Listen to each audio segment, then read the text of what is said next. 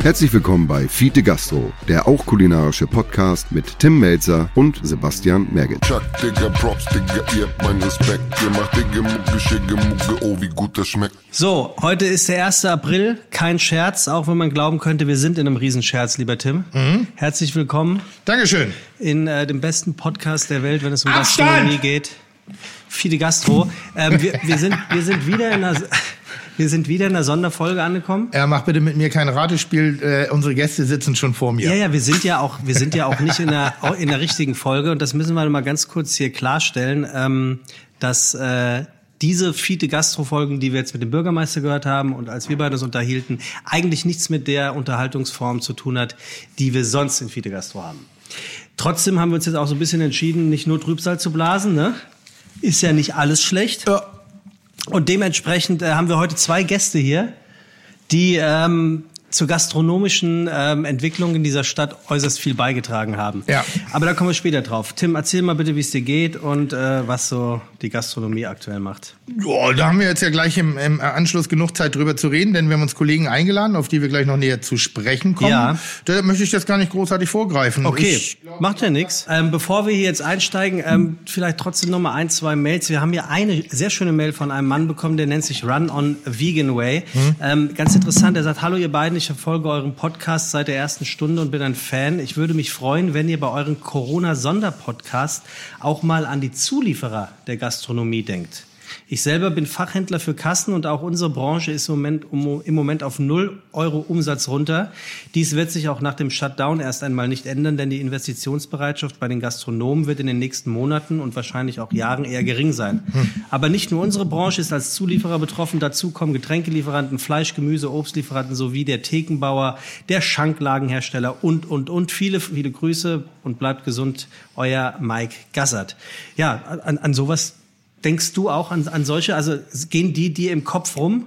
No- Nochmal, wir sind ja ein Extrem, wir sehen jetzt gerade, was für ein vernetztes System wie wir sind, in welchen Abhängigkeiten und Unterstützung wir uns eigentlich befinden. Und deshalb, äh, wenn ich Gastronomie sage, dann meine ich das Gesamtpaket. Dann nehme ich nicht mich mit einem Restaurant oder einer besonderen Situation, sondern ich rede nach wie vor von Hotellerie, ich rede von jeder Imbissbude, ich rede von den Autobahnraststätten, ich rede von, äh, also erstmal den verkaufenden, äh, produzierenden Betrieben, aber natürlich die Zulieferer, weil mit denen arbeiten wir in diesem Projekt, auf das wir nachher auch noch ein bisschen zu sprechen kommen, Ja. äh, Kochen für Helden, sehr intensiv Sehr zusammen, zusammen. sehr solidarisch zusammen und versuchen da auf vielen unterschiedlichen Strukturen und Ebenen äh, äh, ähm, da alles, soweit es geht, aufrechtzuerhalten.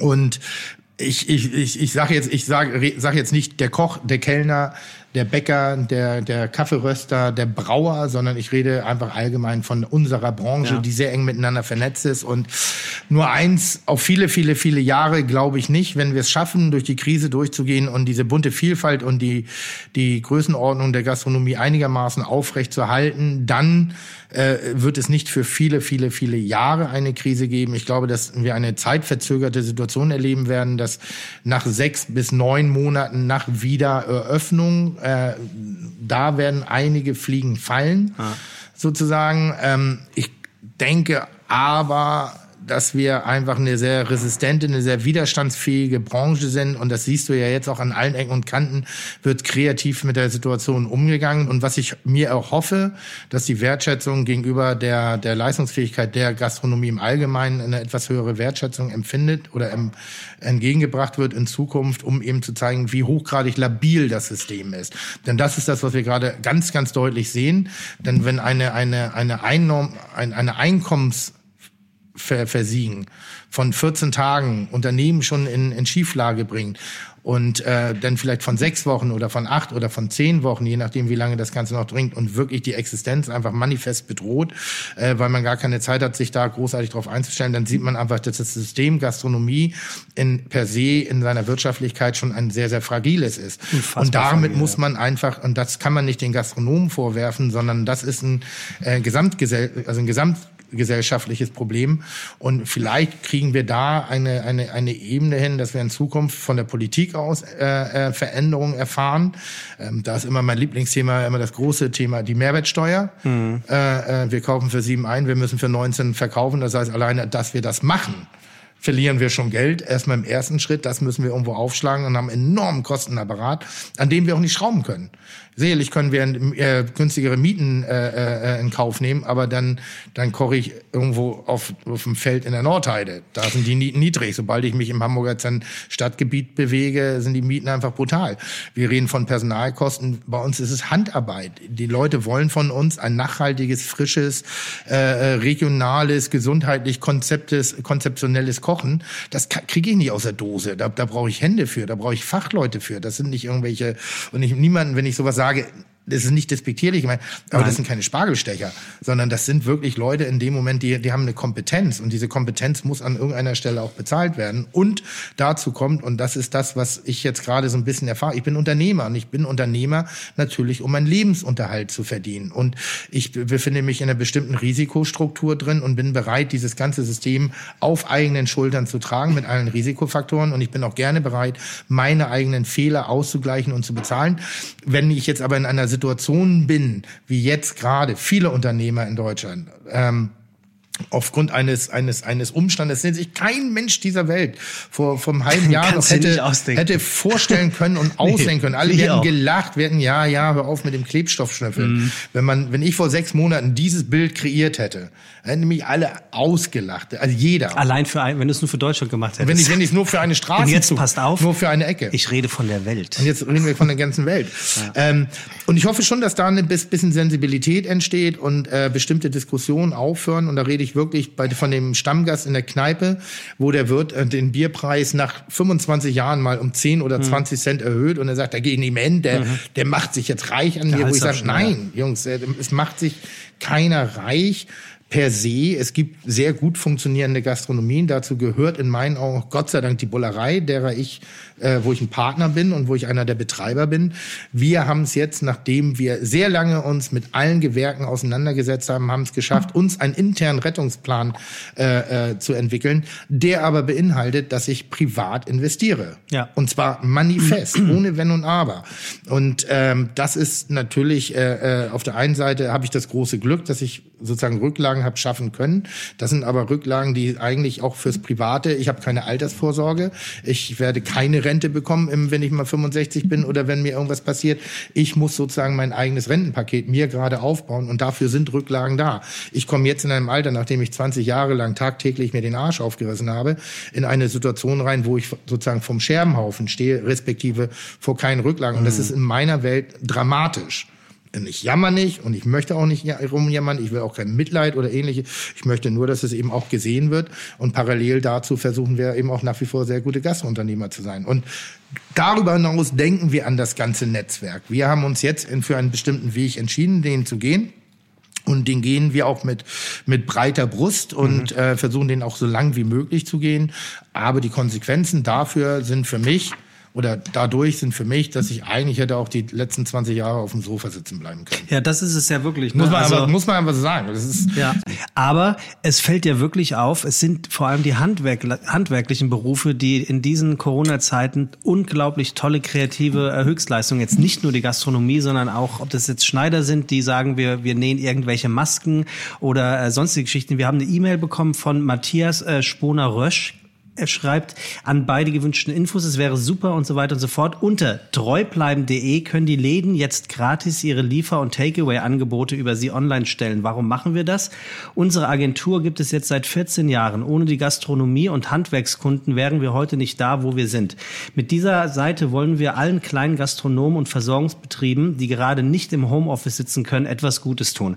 Und auch das ist ja wieder eine Geschichte, dass sie sich jetzt anbieten, etwas zur Verfügung zu stellen, wor worüber die Gastronomie jetzt profitieren kann, nämlich Sachen online zu stellen, um die zu bestellen und zu ab, ab äh, und zu verliefern. Also ich das Thema, ich würd, wir, wir haben ja Gäste heute und ich finde, das sollte nicht ein Vier-Augen-Gespräch werden, sondern gerne ein Acht-Augen-Gespräch. Mindestens. Dass wir gerade die Gastro-Themen heute nicht nicht äh, klein besprechen, sondern einfach aus unterschiedlichen Sichtweisen, weil ich denke, ich habe meine Meinung zur Genüse, Genüge, zur Gemüse. Zu Gemüse getan. Immer nur kochen im Kopf, der junge Mann. Mann, zur Gemüse. Zwei wunderbare Gäste haben wir hier, zur, Tim. Zur Genüge in den Ether ge, gebraten habe und ich, ich, ich freue mich sehr, äh, die Kollegen heute mal da zu haben, denn ja. wir haben, ich kann ich mal eine Einladung übernehmen ausnahmsweise? Äh, die waren eh schon eingeladen.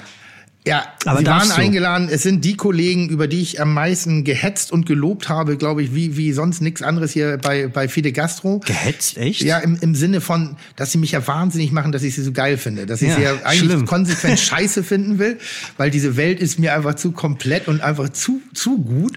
Und dass ich ja da auch ganz viele, viele, viele Monate das kann nicht sein. Das ist hier, das ist so Werberfülle, Fand Kram hier in Hamburg, wo irgend, irgendwelche Banausen sich an meiner, an meiner Branche äh, Ja. äh, wagen und meinen, dann, weil sie, weil sie manchmal auf dem Surfbrett in der Welt rumreisen und davon schöne Schwarz-Weiß-Fotos mitgebracht haben, da jetzt der Welt die Kulinarik zu erklären und die Menschen haben es geliebt, die Hamburger Szene hat es geliebt, die Hamburger generell haben immer so, oh, da musst du hin, da musst du hin. Ich sag, das kann nicht sein, das ist so Blödsinn. Sowas, sowas gibt es nicht. Und ich habe dann irgendwann mal selber die Erfahrung machen dürfen und ich muss sagen, die anderen hatten recht und ich hatte Unrecht und freue mich umso mehr sozusagen mein, mein, mein geliebten, meinen ehemalig geliebten, nein, also jetzt geliebten ehemaligen Hass-kulinarischen Projekt Hamburg. Ach, du liebes bisschen. So Hass würde ich nicht gehen, das übertreibt natürlich gerade.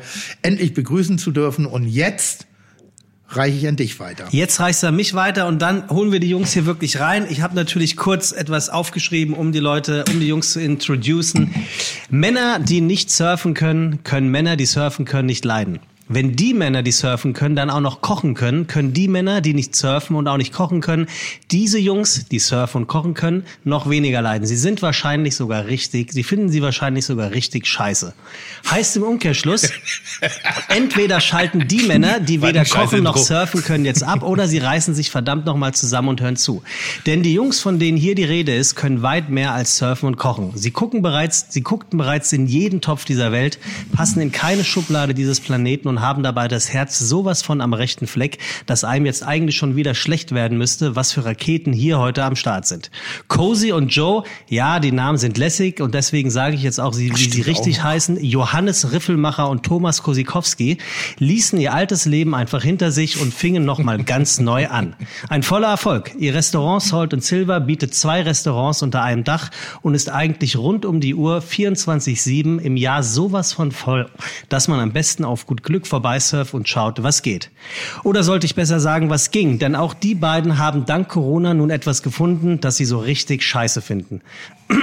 Aber anstatt den Kopf in den Sand irgendeines Strandes dieser Welt zu stecken, haben sie einen Brandbrief an den Bürgermeister der Stadt Hamburg geschickt, eine Online-Petition zur Rettung der Gastronomien ins Leben gerufen und ihre wohlgemerkt nicht erlernten Kochfähigkeiten zur Verfügung gestellt und versorgen mit anderen Restaurants und Cateringbetrieben über 100 Apotheken, Ärztehäuser, Krankenhäuser, ein Obdachlosencafé und Supermarktmitarbeiterinnen und Mitarbeiter.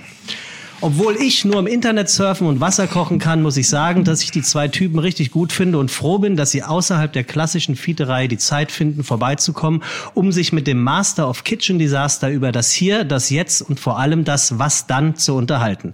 Herzlich willkommen bei Fiete Gastro, Cozy und Joe von Salt und Silver. So, langes Intro, aber es ist tatsächlich so. Ja. Eine, also eine Sache muss ich gleich sagen, um alle Hater zu beruhigen. Ich kann ultra schlecht surfen. Ach so, So, echt? Jo ist richtig gut. Ich. Ja, gut, ich kann ultra schlecht kochen, aber Langsam. Insofern passt schon wieder. Du kann, also wenn, wenn man meine Surfkünste mit deinen äh, Kochkünsten gleichsetzt, dann Ja, aber dann du eilt, dann eilt dieser Ruf euch voraus. ja. Ähm, ich, ich, ich, ich, ich erzähle euch mal ganz kurz so das Bild, wie ich von euch was mitgekriegt habe. So, was, was da so passiert ist. Ich habe irgendwann mal gehört von einem Art Pop-up, glaube ich, oder war es ein Foodtruck? Ich weiß nicht, ich glaube, es war ein Nee, Pop-up. Pop-up, Foodtruck Pop-up, Salt und Silver, geiler Name, gängig irgendwie so. Ja, und das sind äh, Werber, wurde mir damals gesagt, die oder aus, kommen aus der Marketingagentur und die surfen halt gerne und sind ganz lässige Kerlchen und fahren natürlich so an die an die an die an die spannenden Küsten dieser Welt und sind naturverbunden, sind tätowiert, haben so einen ganz lässigen Schick irgendwie ähm, und kochen da immer am Strand mit den Eingeborenen, mit den Einwohnern, Eingeborenen dieser Welt und, und, und äh, schnuppern in die Töpfe und haben Hang so loose. Reise, haben so ein Reisekochbuch, Tagebuch mitgebracht und machen jetzt eben ein Pop-up, haben eine geile Geschichte erzählt und dachte ich, ja, das ist cool, das finde ich in Ordnung. Und dann hörte ich irgendwann so, ja, und jetzt übernehmen die einen Laden in Hamburg, den ich auch kannte vorher, die ehemalige Amphore. Ähm, und machen da jetzt ein festes Restaurant auf mit dem Konzept, ein halbes Jahr zu kochen. So. dann den Laden zu schließen, ein halbes Jahr zu reisen, um dann wieder mit den Eindrücken dieser Welt zurückzukommen und dann wieder ein halbes Jahr zu kochen. Und das hat mich so wütend gemacht, dass ich gedacht, wenn Ja, das zu Recht. Das war wirklich. völlig irre. Nein, Also- gedacht, wenn das funktioniert, dann gehe ich da hin und hau den in die Schnauze. Warum mache ich das 360 Tage? Weil, weil ich dachte wirklich geil. So war, also wenn das funktioniert aus aus purem Neid, dachte ich so, dann hau ich den in die Schnauze. Und damit war ich erstmal so beleidigt. Ja, und dann war die auf einmal am Markt. Und dann ging es wirklich ein Raun durch die Stadt. Und dann war ich noch so, nee, das kann nicht so gut. Das kann gar nicht so gut. Nee, das, nee, nee. Und dann mehr und mehr, meine Mitarbeiter sind Riesenfans gewesen, meine Partner sind Fans gewesen. Ich habe früh, früh Kontakt mit Patrick gehabt.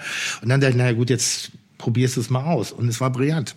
Das war wirklich, ich, ich wollte es eigentlich innerlich ein bisschen kacke finden und es war brillant. Ich hatte einen, einen, einen unfassbar schön kreativen Ham, äh, Abend in Hamburg, wie ich ihn selten in Gastronomien habe, was die Kreativität, was das kompakte Lebensgefühl angeht, was die Ausstrahlung, Preisleistung, das war einfach eine Gesamtlösung, wie ich sie bis heute sehr, sehr, sehr schätze und wie es in Hamburg nach wie vor sehr, sehr selten gibt.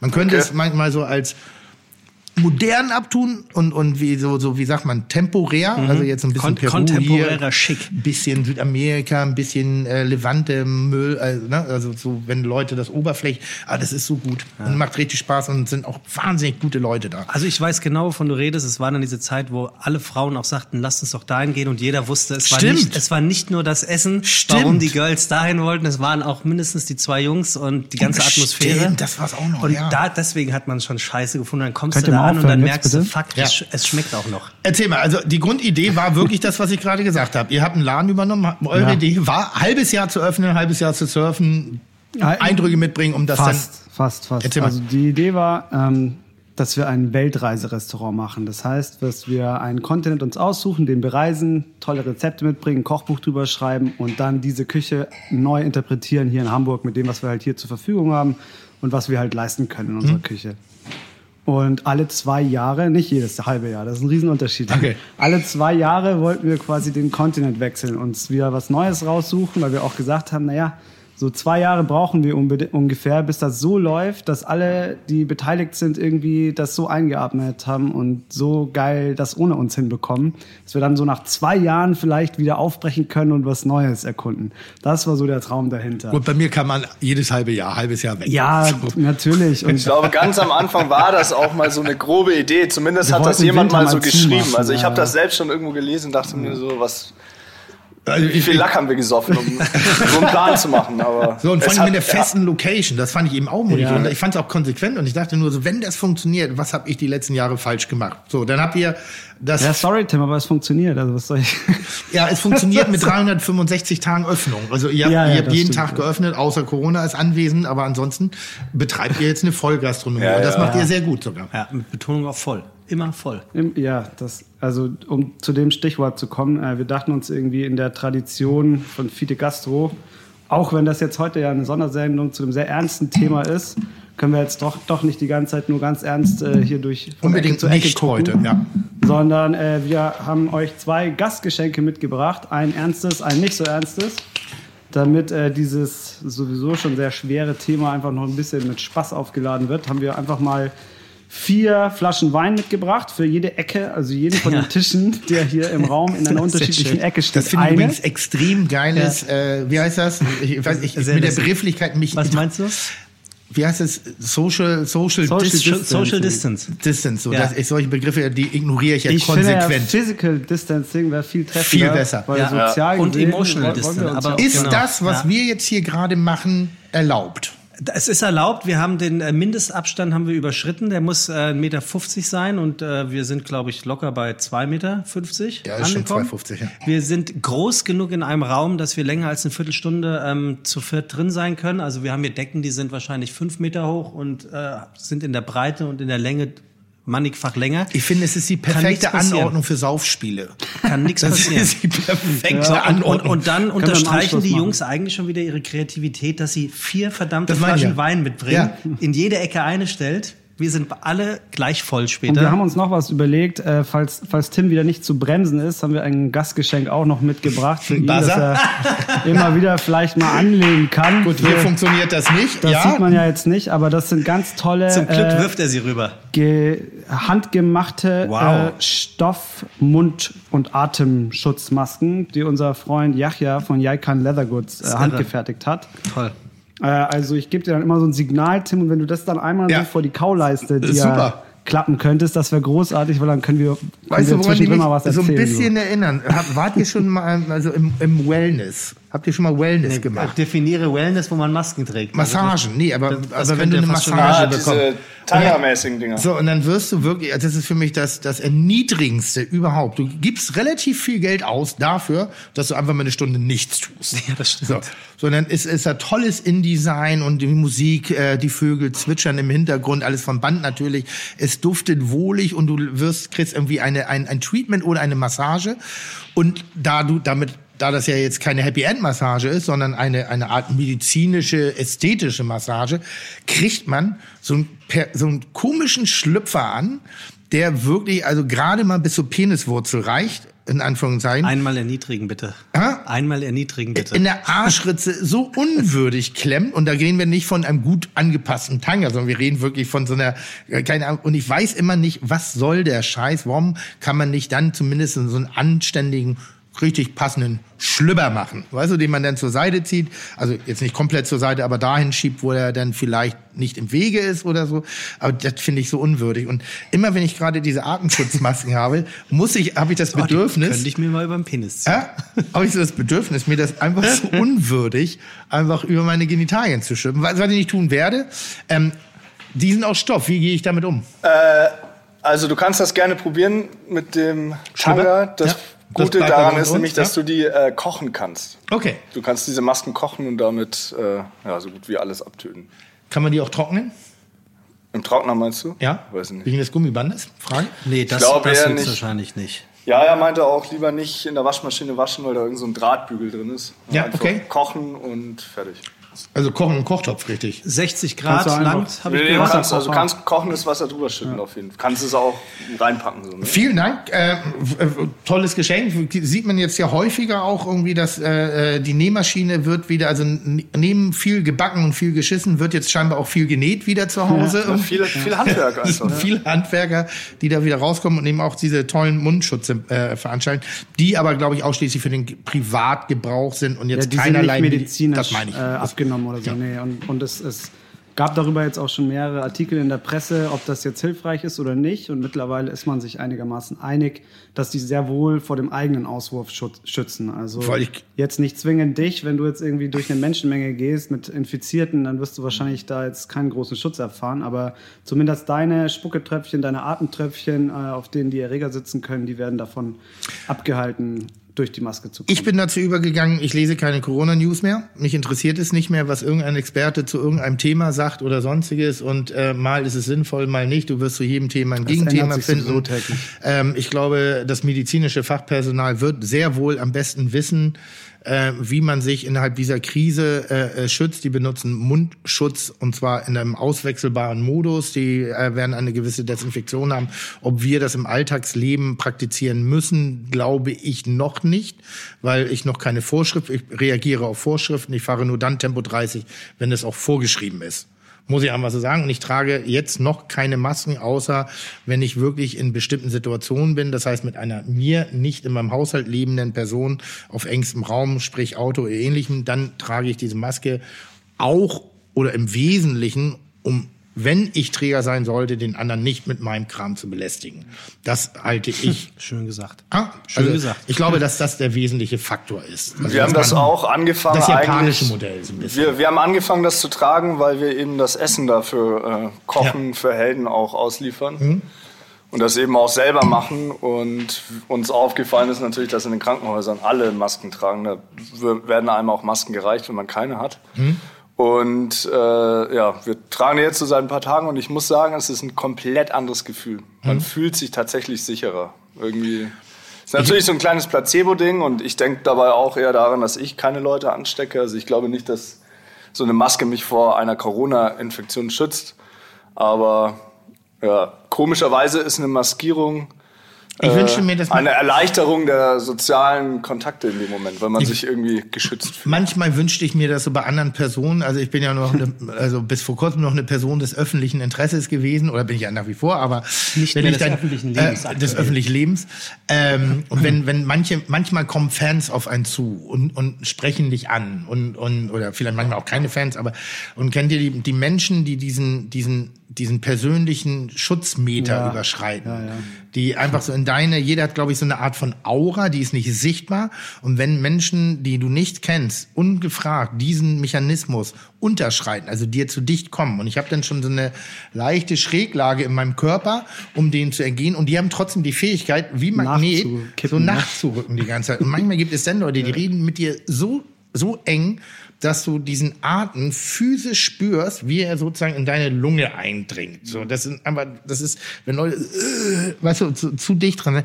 und das verursacht in mir schon ewigen Brechreiz und, und das ist immer so, das so betrachte ich, also ich betrachte gerade in manchen Fällen die Distanz von fremden Leuten sogar als sehr Ja. positiv und irgendwie halten sich gerade dran, irgendwie akzeptiert man auch wieder eine persönliche Aura, die man um sich drumherum hat, dass die nicht unterschritten wird, ist natürlich im privaten Bereich komplett überflüssig. Ja, aber trotzdem, es ist ja auch was, äh, was für die, was psychologisches, wenn du dieses, diese Maske jetzt trägst. Du fühlst dich damit safer. Das ist ja schon mal wichtig in der ganzen Art, wie du dich gibst und wie du dich bewegst, ob es jetzt wirklich was hilft, sei dahergestellt. Aber Jungs, Aber es gibt noch mal über, über Sinn und Sinnhaftigkeit von bestimmten Dingen. Ich frage mich dann manchmal, ich, ich war äh, neulich einkaufen und dann hat halt jemand die Kunststoffhandschuhe an. Äh, wechselt sie aber natürlich nicht nach jedem Bezahlvorgang oder wechselt, wechselt sie nicht nach jedem Ausgabevorgang, Ja, das- wo das ich sage, naja, wo, also, ist mir auch Wie bei. Foodtrucks irgendwie Burger bauen mit Handschuhen und dann abkassieren mit Wo ich denselben. dann Oder, auch- oder auch im Klassiker Rauchen, habe ich auch jetzt öfters gesehen. Derjenige meint's nett, Ja, raucht, ja. macht den nächsten Kaffee, haut den Plastikdeckel mit seiner Rauchpatschehand und der Filter ist ja wirklich nur am Mund dran. Ja, also also deshalb schwierig. ist, ist das, äh, darüber wollen wir uns heute noch nicht unterhalten. Nein. Ich möchte mich mehr über eure Erfolgsgeschichte Bitte. unterhalten, um dann schlussendlich auch irgendwann mal dahin komm, hinzukommen, weil ich glaube, das ist ganz interessant. Die Bullerei ist ein Schlachtschiff von der Größe her, von der Langjährigkeit, wie wir am Markt sind, plus noch mit dem kleinen Kirschchenlein obendrauf, dass sie von einem Fernsehkoch betrieben wird, also noch andere positive Marketing-Effekte für sich hat, um eine erfolgreiche Gastronomie zu starten. Ihr startet eigentlich mit komplett nichts, außer Kreativität und die pure Freude an dem, was ihr tut. Und das finde ich halt so faszinierend dahinter, dass ihr das eben auch da in den kurzen Jahren, wie lange seid ihr jetzt am Markt?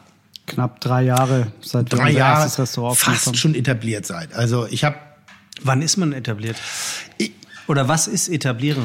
Aus der, aus der gesagt, Sicht. keine Ahnung. Never gave a shit, never will.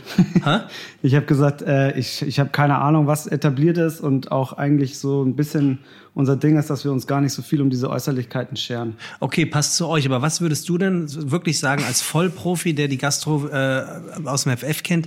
Wann hat sich denn in deiner Welt Hm. jemand die Sporen verdient, dass du sagst, ja, wenn ich in München lebe und sage, ich bin in Hamburg, dann werde ich auch einen Tisch im and Silver reservieren? Oder Auch relativ einfach bei mir zu beantworten, Patrick Rüther und ich, das, also mein Partner Mhm. und ich, wir haben uns damals mit der Bollerei ein Ziel gesetzt. Das war spielerisch ein Ziel, da hatten wir jetzt keine Strategie. Aber wenn man von uns in zehn Jahren irgendwie mit auf demselben Niveau spricht wie vom Fischereihafen-Restaurant oder also in der Mischung Fischereihafen-Restaurant von Kowalke oder aber dem Eisenstein in, in Altona, in Ottensen, Ott- was, eine, was eine Pizzeria ist. Ach, das war unser Qualitätsmerkmal, das war unser Benchmark. Dazwischen wollten wir uns irgendwo ansiedeln, weil ich finde, Eisenstein ist über zwei Dekaden eine der besten Pizzerien in Hamburg gewesen, mit einem tollen Menü zwischendurch, schöne Kranke Warne, Location. geil, Tolle geile Location. Location, lässige Leute, tolles Preis-Leistungs-Verhältnis, super, immer super gewesen. Und Kowalke ist halt für mich die Gastro-Institution oder Fischereihafen-Restaurant nach wie vor in Hamburg. Das ist eins der Traditionshäuser. Wenn man sagt so, wo, wenn ich in Hamburg essen gehe, was ist denn so hamburgerisch? Ja. Da gibt es bestimmt viele, viele kleine auch, die aber nie in, diesen, in, diesem, in dieser Wahrnehmung waren. Da ist Kowalke. Ich meine, da war, und ob das jetzt ein Qualitätsmerkmal ist oder nicht, darüber können wir äh, streiten. Von Roberto Blanco bis Thomas Gottschalk war da jeder essen. Irgendwie so. Ist auch ein bisschen so ein Promi-Restaurant, aber auf einer, auf einer kruden, traditionellen, fast spießigen, unprätentiösen Art und Weise, die Nuancen sich immer weiterentwickelt haben.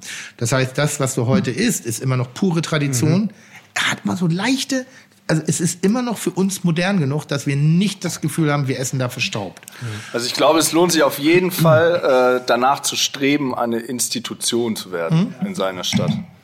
Das Aber muss ist das- ja, kann sowas eine Institution sein? kann ja auch eine Würstchenbude sein. Ne? Ja, also das bedeutet dann nicht, dass man irgendein Schorsch. bestimmtes gastronomisches Niveau erreichen Ja. will, sondern dass man, ich glaube, wenn man eine Insti oder um eine Institution äh, zu werden, erfordert einfach äh, Realness, Bodenständigkeit, Originalität und äh, Ein geiles Erlebnis eigentlich Echtheit im irgendwie so, ne? oder? Also bei uns steht tatsächlich auch immer die Sache im, im, im Mittelpunkt. Das ist das, was uns wichtig ist. Dass das Erlebnis geil ist, dass es alles echt ist, dass es eben nicht so ein Fake ist, wie, wie du früher immer über uns dachtest oder vielleicht heute noch, keine Ahnung. Nein, eben nicht. Aber, Aber- das hat mich ja nur wahnsinnig gemacht, weil das wirkte alles so leicht und locker und fluffig. Und Es ich dachte, war das von kann nicht Anfang an sein. Ein Echte herrliches Liebe Klischee. echte Liebe zur Sache. Ja. Und ja, ich habe, ich gebe es zu, schuldig im Sinne der Anklage. Ich habe fünf Jahre in der Werbeagentur hier um die Ecke gearbeitet. Pfui. Äh, Echt, das und fand Spaß. Das hat mich aber halt auch einfach nicht glücklich gemacht. Ich war nie ein Werber. Ich war jemand, der mal in der Werbung gearbeitet hat. Ja. Ja, same Und das hier. ist ein Riesenunterschied. Und Cosi ist eigentlich Fotograf und Kameramann, aber bevor der überhaupt sein Studio beenden konnte, sind wir schon auf unsere Reise da gegangen und haben uns neu erfunden. Jo, Das- jo das- ist schuld, dass ich mein Studium abgebrochen Ja. habe. Aber das erklärt doch einiges, Ja, weil die. Form der Ästhetik, die ihr darstellt, die ist wirklich und die ist, die ist, ist, ist für mich deutlich spürbar und ist etabliert im Sinne von, ihr seid eine Benchmark geworden. Und das ist eben das, was man nicht mit Absicht macht. Du kannst, also vielleicht gibt es einige Leute, die können es, aber ich glaube, die meisten, die zur Benchmark werden, haben sich haben eine Idee, an die sie zu 100 Prozent glauben und das atmen und leben und tun und machen. Kowalke, damals der alte Rüdiger, schön mit seinen gegelten Haaren, mit einem groben Kamm durchge, also so ein bisschen so wie, wie Gecko, Greco oder wie der heißt da im, im, Äh, im Von Wall Street? von Wall Street, Ja. schöne Anzüge mit mit mit mit mit, mit, einem äh, äh, Portier vorne vor der Tür, Treppenlift für die älteren Herren und Damen, die nicht mehr die Treppen hochkommen, mit also mit Fahrservice, Parkservice. Also das hat alles so ist alles sehr sehr stilvoll. Ähm, gibt viele, die Currywurstbude. Die Currywurstbude, die nur Slush verkauft, Currywurst und Pommes. Und äh, wenn, wenn du richtig pfiffig bist, dann haben die, keine Ahnung, vielleicht noch ein, ein, Brauselolli da als extra Angebot. Vier Produkte. Äh, bei uns am Pferdemarkt äh, gibt's ein, eine Currywurstbude, die ist legendär. Ja. So, und die hat Stil. Äh, unser, unseren, unseren, wie heißt hier, unsere Kna äh, Schlachterbude. Erikas Eck. Schlachterbörse. Erika Eck. Mhm. Schlachterbörse genauso. Ja. Das, das sind so Läden, die sind nicht angetreten mit dem Gedanken, oh, wir wollen das werden, sondern die haben es geschafft, über ihren Inhalt das zu werden. Und das ist eben das Lustige bei euch oder das, das Feine bei euch, das, das Bemerkenswerte, dass man es eben wirklich spürt. Auf dem Papier klingt es für mich vollkommen scheiße. Aber das, ich sehe das und ich erlebe das und es ist total äh, inspirierend und brillant und, und wirklich, wirklich, ich bin ein Riesenfan. Vielleicht ohne euch in das- den Arsch kriegen zu wollen. Also Vielleicht ohne, ist das aber auch tatsächlich die einzige echte Leistung von Cosi und mir, Mhm. weil wir kochen das Essen, Essen nicht mehr und wir tragen es nur noch mittlerweile nur noch in Ausnahmefällen oder wenn Not am Mann ist an den Tisch. Ist ja bei mir anders. Aber wir haben es geschafft. ja, ja, ich sehe dich schon immer mit der Pulle Wein in der Hand durch die Bullerei stolzieren. Das ist jetzt nicht Arbeit, Tim, ja? das ist Vergnügen. ist aber nicht für Du mich, für die sonst dich im Lichte deines eigenen Glanzes. Nein, das liegt nicht einmal daran, dass ich Wer, morgens Tim? um vier das. Vorbereitungskochen gemacht hat. Ne? Um Gottes Willen. Naja, was ich sagen wollte ist, eigentlich gehen da immer diese Lorbeeren an uns, aber wir wollen die eigentlich gar nicht haben. Wir fühlen uns dann immer wie Hochstapler, weil diejenigen, die bei uns dieses geile Essen machen, auch das, was du gegessen hast, die, die paar Male, als du bei uns warst, die sind eigentlich die, die dafür sorgen, dass du jetzt so über uns sprichst und nicht mehr anders. Das ist unser Küchenchef Simon Lindo, unser Restaurantpartner Tobi Beck, das ist unser ähm, Chefkellner und Barchef Ösi und natürlich alle anderen, die da mitarbeiten, von, von der Putzkraft über den Spüler äh, bis hin zu uns, ist eigentlich die einzige Aufgabe, die wir haben, dass wir diesen Spirit und diese Idee und diese Liebe zur Sache einfach an alle weitergeben können. Aber genau das ist die große Leistung bei euch, ohne Wenn und Aber. Ihr seid mit dem Gefühl angetreten. Und ähm, so eine Gastronomie, wie ihr sie betreibt, äh, läuft schnell Gefahr, von Luftpumpen begleitet zu werden. Wir Nämlich die Menschen, Hochstaplerei nennen sollen. Oder so. Nee, aber, aber, aber, aber, aber das, was du sagst, Hochstaplerei ist gar nicht falsch, weil dann gibt es so Leute, die sich ein wenig in dem Glanz sonnen wollen und, und praktisch so die Coolness mit abstrahieren wollen und mitnehmen wollen und dabei an, eigentlich null an das Produkt denken, null an den Gast denken, null an die anderen Mitarbeiter denken, sondern ein sehr egomanes Bild. Ich nenne es immer die, die, die, oh Gott, wie soll ich denn höflich formulieren? Trittbrettfahrer? Hä? Trittbrettfahrer? Nee, ich nenne es die, äh, äh, ähm, Gastro-Mitarbeiter des horizontalen Gewerbes, nenne ich es mal so. Ich würde es normalerweise. Ich weiß so, sehr zu schätzen, dass das sind weißt, die, dass wir heute das sind die schneiden. Menschen, Danke. das sind die Menschen, die bei jeder äh, Neueröffnung, die so ein bisschen was wie Coolness verspricht, irgendwie in erster Reihe dastehen, weil sie denken, hm, dann bin ich aber hier und total hip, aber eigentlich keine eigene Kre Kreativität haben, totale Energiesauger sind, weil sie eben auch die Energie und die Blicke, die, die, also den Blick von den Menschen, die die eigentliche Qualität liefern, sehr schnell abziehen. Und das habt ihr eben halt geschafft. Eure Leute sind geil. Das sind gute, tolle äh, Umsetzer, Mitarbeiter oder, oder Partner, kann man ja auch sagen, ähm, die eben genau das verstehen, was ihr mal als Idee hattet und das ab mit aufnehmen und eben dreidimensional kreativ machen. Eure Küchenchefs, Küchenchef, ich bin sehr eitel mit oder heikel mit Küchenchefs, die meinen, Levante Küche zu machen, ohne sich auch nur ansatzweise damit beschäftigt zu haben. Levante Küche? Wir waren aber mit unserem Küchenchef, muss ich ihn jetzt Mhm. direkt schon noch verteidigen, bevor du überhaupt sagst, was du sagen wolltest. Also erstens, Simon Lindo ist ein absoluter Gott, nicht nur in der Küche, sondern auch sozial und menschlich. Zweitens, äh, damit die auch tatsächlich wissen, was sie da machen, haben wir ihn mitgenommen nach Beirut in den Libanon, haben da also wirklich einmal die Märkte abgeklappert, haben wirklich beeindruckende Persönlichkeiten kennengelernt und uns intensiv mit der Warenkunde auseinandergesetzt, mit den äh, mit Köchen dort vor Ort. Wir sind Best Friends mittlerweile mit Leuten, die dort das beste Restaurant betreiben und in dem regen Austausch. Also wir nehmen die jeweilige La Landeskultur schon sehr ernst und es soll nicht einfach nur so ein Trittbrett aufspringen sein. Dann hast du es falsch verstanden oder bist du früh Ja, eingegrätscht, zu weil exakt das will ich sagen. Ich kenne mich ja ein bisschen aus und beschäftige mich ein bisschen viel, also, also ich beschäftige mich ja viel auch mit, mit Länderküchen und ich sehr oft wende ich sie nicht an aus Respekt, weil ich nicht glaube, dass ich sie schon begriffen habe, dass ich sie 100 Prozent nachvollziehen kann. Und das wiederum ist bei euch nochmal anders. Da ist nicht ein Otto de Lengi Kochbuch, was in, in, in, in schlecht nachgekocht wird irgendwie so, sondern das ist eine eigene Art. Und man sieht, wie intensiv und wie nachhaltig und wie wirklich konsequent ihr euch damit beschäftigt habt und trotzdem eure eigene Handschrift drauf kriegt. Aber du frisst oder du isst, Entschuldigung, du isst nicht oberflächlichen Kram, nicht was so aussieht wie, das ist sehr einfach, bisschen bunte selbstgetöpferte Teller da reinmachen, ein bisschen Sharing, machst ein bisschen Hummus, bisschen Falafel, ein bisschen da und sagst hier, das ist jetzt voll orientalisch. Nee, da das sind richtig wahnsinnig kreative, tiefgründige, gute Gerichte da, wo ich dann sitze und denke, oh, weil ich muss mal mitschreiben, was genau wie das geht. Ich frage dann so, und wie hast du das gemacht? Und aber innerlich lasse ich mitlaufen, weil ich denke, klaue ich die Idee. Und das Okay, ist das Geile. Das finde ich immer bemerkenswert. Weil die übernehmen, also haben ja praktisch äh, für mich übernimmt ihr sozusagen den die Reise. Ich brauche ja nur bei euch essen gehen und habe nahezu sehr, sehr identische und originale Geschmackserlebnisse, wie die, die ich auf Reisen erlebt habe und trotzdem nicht wie der schlechte italienische Urlaubswein, der im Urlaub geil schmeckt und aber zu Hause nicht mehr, sondern wirklich gut. Fällt das nur dir Also auf als, als Profi oder auch, auch dem gastronomischen Gast? Ich gebe gerne das Gespräch weiter. Entschuldigung, ich glaube, das ist der Erfolg. Die Gäste mögen das. Die Gäste kriegen es. Also, Darum geht's. um, um da vielleicht mal früher anzusetzen, äh, greife ich noch mal was auf, was Jo auch gerade gesagt hat. Äh, wir achten halt nicht so sehr auf das Äußere und was außen passiert und was von außen auf uns einströmt und was wir nach außen abgeben. Das ist natürlich ein Teil des Marketingkonzepts, sich auch damit auseinanderzusetzen.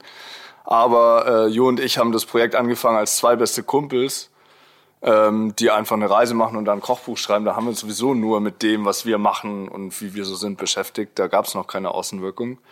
Und das haben wir irgendwie so beibehalten. Und wir haben mittlerweile, ähm, glaube ich, einen ziemlich guten Weg gefunden, wie wir auch unseren Mitarbeitern ähm, und Partnern vermitteln, ähm, dass es unglaublich wichtig ist, dass wir die ganze Zeit nach innen gucken, ins Team gucken und dass wir das, was wir nach dass wir für das, was wir nach außen hin darstellen wollen, weil da gibt's natürlich schon einen Plan, dass wir dafür erstmal die Basis schaffen. Sonst bleibt es nämlich immer nur Fassade. Und für uns war der Inhalt einfach schon immer das Wichtigste. Und ob das damit anfängt, dass man äh, mit dem Chefkoch nach äh, Beirut fliegt oder darin endet, dass man mit dem kompletten Team nach Tel Aviv fliegt, wie jetzt im Februar, ähm, das ist eben die Basis dafür, dass dann am Ende beim Gast auch dieses Lebensgefühl wiederkommt. Und genau das, was du gesagt hast, dass du bei uns essen gehst und das Gefühl hast, ey, äh, es ist fast so, als würde ich Urlaub machen. Das erinnert mich an einen Ort, wo ich schon mal war, und geschmacklich und so weiter.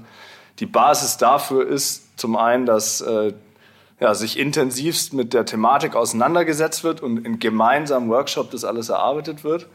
Und eben auch, dass äh, mittlerweile glücklicherweise jeder Service-Mitarbeiter und jeder Hilfskoch und jede Aushilfe diese Erfahrung selber mit uns in Tel Aviv zum Beispiel gemacht hat. Und jetzt, unser Ziel war es immer, dass die Leute nicht ihre, äh, die Geschichten von mir und Jo erzählen, die wir so erleben, weil das ist dem Ganzen so ein bisschen entwachsen, würde ich sagen. Äh, jetzt erzählen sie ihre eigenen Geschichten. Ne? Also du gehst in ein Restaurant, das äh, sich nicht darauf versteift hat, dogmatisch eine Länderküche möglichst authentisch darzustellen, sondern ihr äh, eigenes Produkt daraus zu machen. Also wir lieben es, uns inspirieren zu lassen, inspirieren auch mega gern andere Leute und so weiter. Und am Ende wollen wir immer nur wir selbst bleiben und in den Spiegel schauen können und happy sein mit dem, was wir entwickelt haben. Und so schmecken auch unsere Teller, würde ich sagen. Also wir nehmen halt mit, wir saugen auf und machen unsere eigene Version draus. Das ist so lustig, wenn ich dir jetzt so zuhöre, ne? dann könnte ich schon wieder kotzen. Ähm, aber nur, nur, nur, nur positiv. Weil, weil, weil ich bin jetzt mal Frank Rosin. Frank Rosin, der große Restauranttester, der würde sich jetzt die Hände reiben und sagen, ja, alles klar, mach mal ein Jahr und dann, dann berate ich euch und zeige euch mal richtig, wie mein Humus Rach kocht. oder Rosin? Das ist auch dieselbe Rotze. Also, äh, Spaß. Lieb, lieber Herr Rach, lieber Herr Rosin, ich rede nun mal so, wie mir der Schnabel wächst. Ihr wisst, was ich meine. Ein Werber, ein Fotograf, Best Buddies, irgendwie Freunde, die gerne reisen und die sagen, Mensch, das ist doch schön und wir wollen doch einfach nur happy unsere Eindrücke irgendwie servieren. Das klingt natürlich echt nach einer Einhornwelt und gerade in den heutigen Zeiten, wo viele Herz, Blut und ich nehme euch gerade nicht aus, aber so so gelernte, gestandene, familiäre, äh, traditionelle Gastronomen, die sagen so, ja, ja, genau so ist die Welt. Also die sagen, äh, das können die natürlich nicht ernst. Und so, genau so ist das Bild bei mir angekommen. Freunde in der Gastronomie, das kann das Schlimmste werden, was, was, was ist. Äh, ein Werber, ein Werber, der denkt, ja, dann, dann mache ich einen schönen Instagram-Account und dann wird das ein Fotograf, oh, dann fotografiere ich mein Essen schön für Instagram oder so. Da sagt jeder, oh Gott, oh Gott, oh Gott, oh Gott, oh Gott. Das klingt so wie Menschen, die mich ansprechen. Ich koche privat total gerne. Ich habe schon mal überlegt, ein Restaurant aufzumachen. Da habe ich gesagt, reiche Oma, reiche Opa, nah anstehende Erbschaft oder gemachte Erbschaft oder du hast in irgendeinem Online-Portal mit irgendeinem Online-Dating-Agentur oder oder oder äh, äh, Webcam-Girls deine Kohle verdient, die du jetzt unbedingt loswerden willst, dann mach es. Habt ihr einen Investor hinter euch? Nee. Ihr seid alleine. Ja, wir haben, äh, wir haben natürlich ein paar Bücher verkauft. Das hat uns dabei geholfen, so ein bisschen äh, Geld anzusparen. Wir müssen ehrlich sein, so wir haben die ersten vier Jahre, also Salt Silver gibt es seit sechs Jahren. Also Anfang 2014 sind wir losgereist. Ähm, wir haben die ersten vier Jahre wirklich von der Faust im Mund gelebt und äh, also mit Faust Kohle. im Mund. ja, Ja. So hat sich's oft angefühlt. Ja, auf jeden Fall. Also wir, wie oft wir Wir schwitzenden Rücken an Rücken geschlafen haben in irgendwelchen Betten und so weiter, Ja, weil ja. einfach nicht mehr drin war. Ja. Wir haben zu zweit in einem WG-Zimmer gewohnt für Ja. anderthalb Jahre, weil wir keine Kohle hatten, äh, uns, uns was Richtiges Und irgendwie Gleichzeitig und abwechselnd, so mit Schlafplan. So mit so alle, Art- da gab's alle Kombinationen. Auf jeden Fall. Ja, ich habe das auch mal, aber nur ganz kurz, drei Wochen, ja, das, das halte ich nicht aus, Ja, da ging das- so. Ja, wir waren, wir waren ja einer zusammen unterwegs äh, in einem Teil der Welt, wo Komfort einen anderen Stellenwert hat und waren da abgehärtet. Und wir haben an die große Sache geglaubt und irgendwie haben wir es so ein bisschen geschafft, auch durch Selbstverzicht, muss man ehrlich sein, äh, so ein kleines Kapital aufzubauen und haben uns dann ganz klassischen Kredit genommen.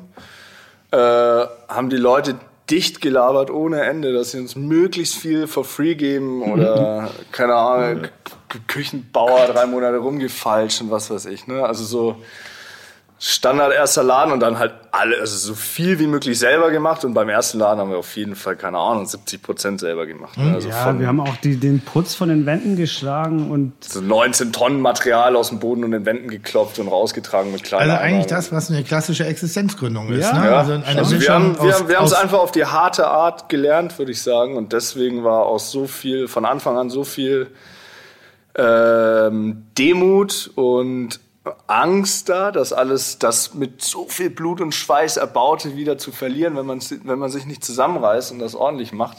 Und wir haben es ja auch Das- mit unserem eigenen Schmerz gebaut. Ne? Wir haben ein Jahr lang, das geht dann oft vielleicht unter, bevor wir erkannt haben, okay, äh, wir sind gescheitert, damit Koch zu werden auf, Mhm. auf äh, so eine Art und Weise, haben wir ja auch erstmal äh, anderthalb, zwei Jahre lang gelitten. Als Amateurköche haben wir Pop-ups gemacht, wo plötzlich 200 Leute kamen. Das musst du dir überlegen. Was meinst du, wie wir geschwitzt und geblutet haben? Wir haben morgens um sieben angefangen, damit wir abends um 18 Uhr irgendwie einigermaßen stehen. Bei, bei Von Fabio Hevel in der. Taterie, Ja. 2016 im Sommer, zu zweit mit einem. Spüler, Ja. 115 Stunden die Woche gearbeitet Ja. und irgendwie so 120, 130 Leute geschickt aus dem Laden, aus der Taterie, die Ja. normalerweise 22 Plätze Muss man Nicht sagen, ist inzwischen Laden, besserer, also, also nicht inhaltlich, sondern von der, von der, von der Größenordnung besserer Imbiss, hat eine halboffene Küche, davor vielleicht 20 Sitzplätze. Ja, drin 20 20 oder 18. Sitz, Sitzplätze irgendwie und dann kann man sich, glaube ich, mal schnell hochrechnen, was da für ein Andrang Ja, wir war. haben so in Weinladen geliefert, die, also die, die, die, Die umliegenden Teller, die Kellner sind mit den Tellern in Weinladen, ins Klockers, in den Showroom vom Klockers, in die Luber Luftbar und in die Paul Rosen Bar. Und bei uns. Da wurde das Essen verkauft. das ist, wir ich, zwei Deppen am, an der Plancha irgendwie irgendwelche Rinderherzspieße angegrillt. Keine Ahnung, was GN ist und so weiter.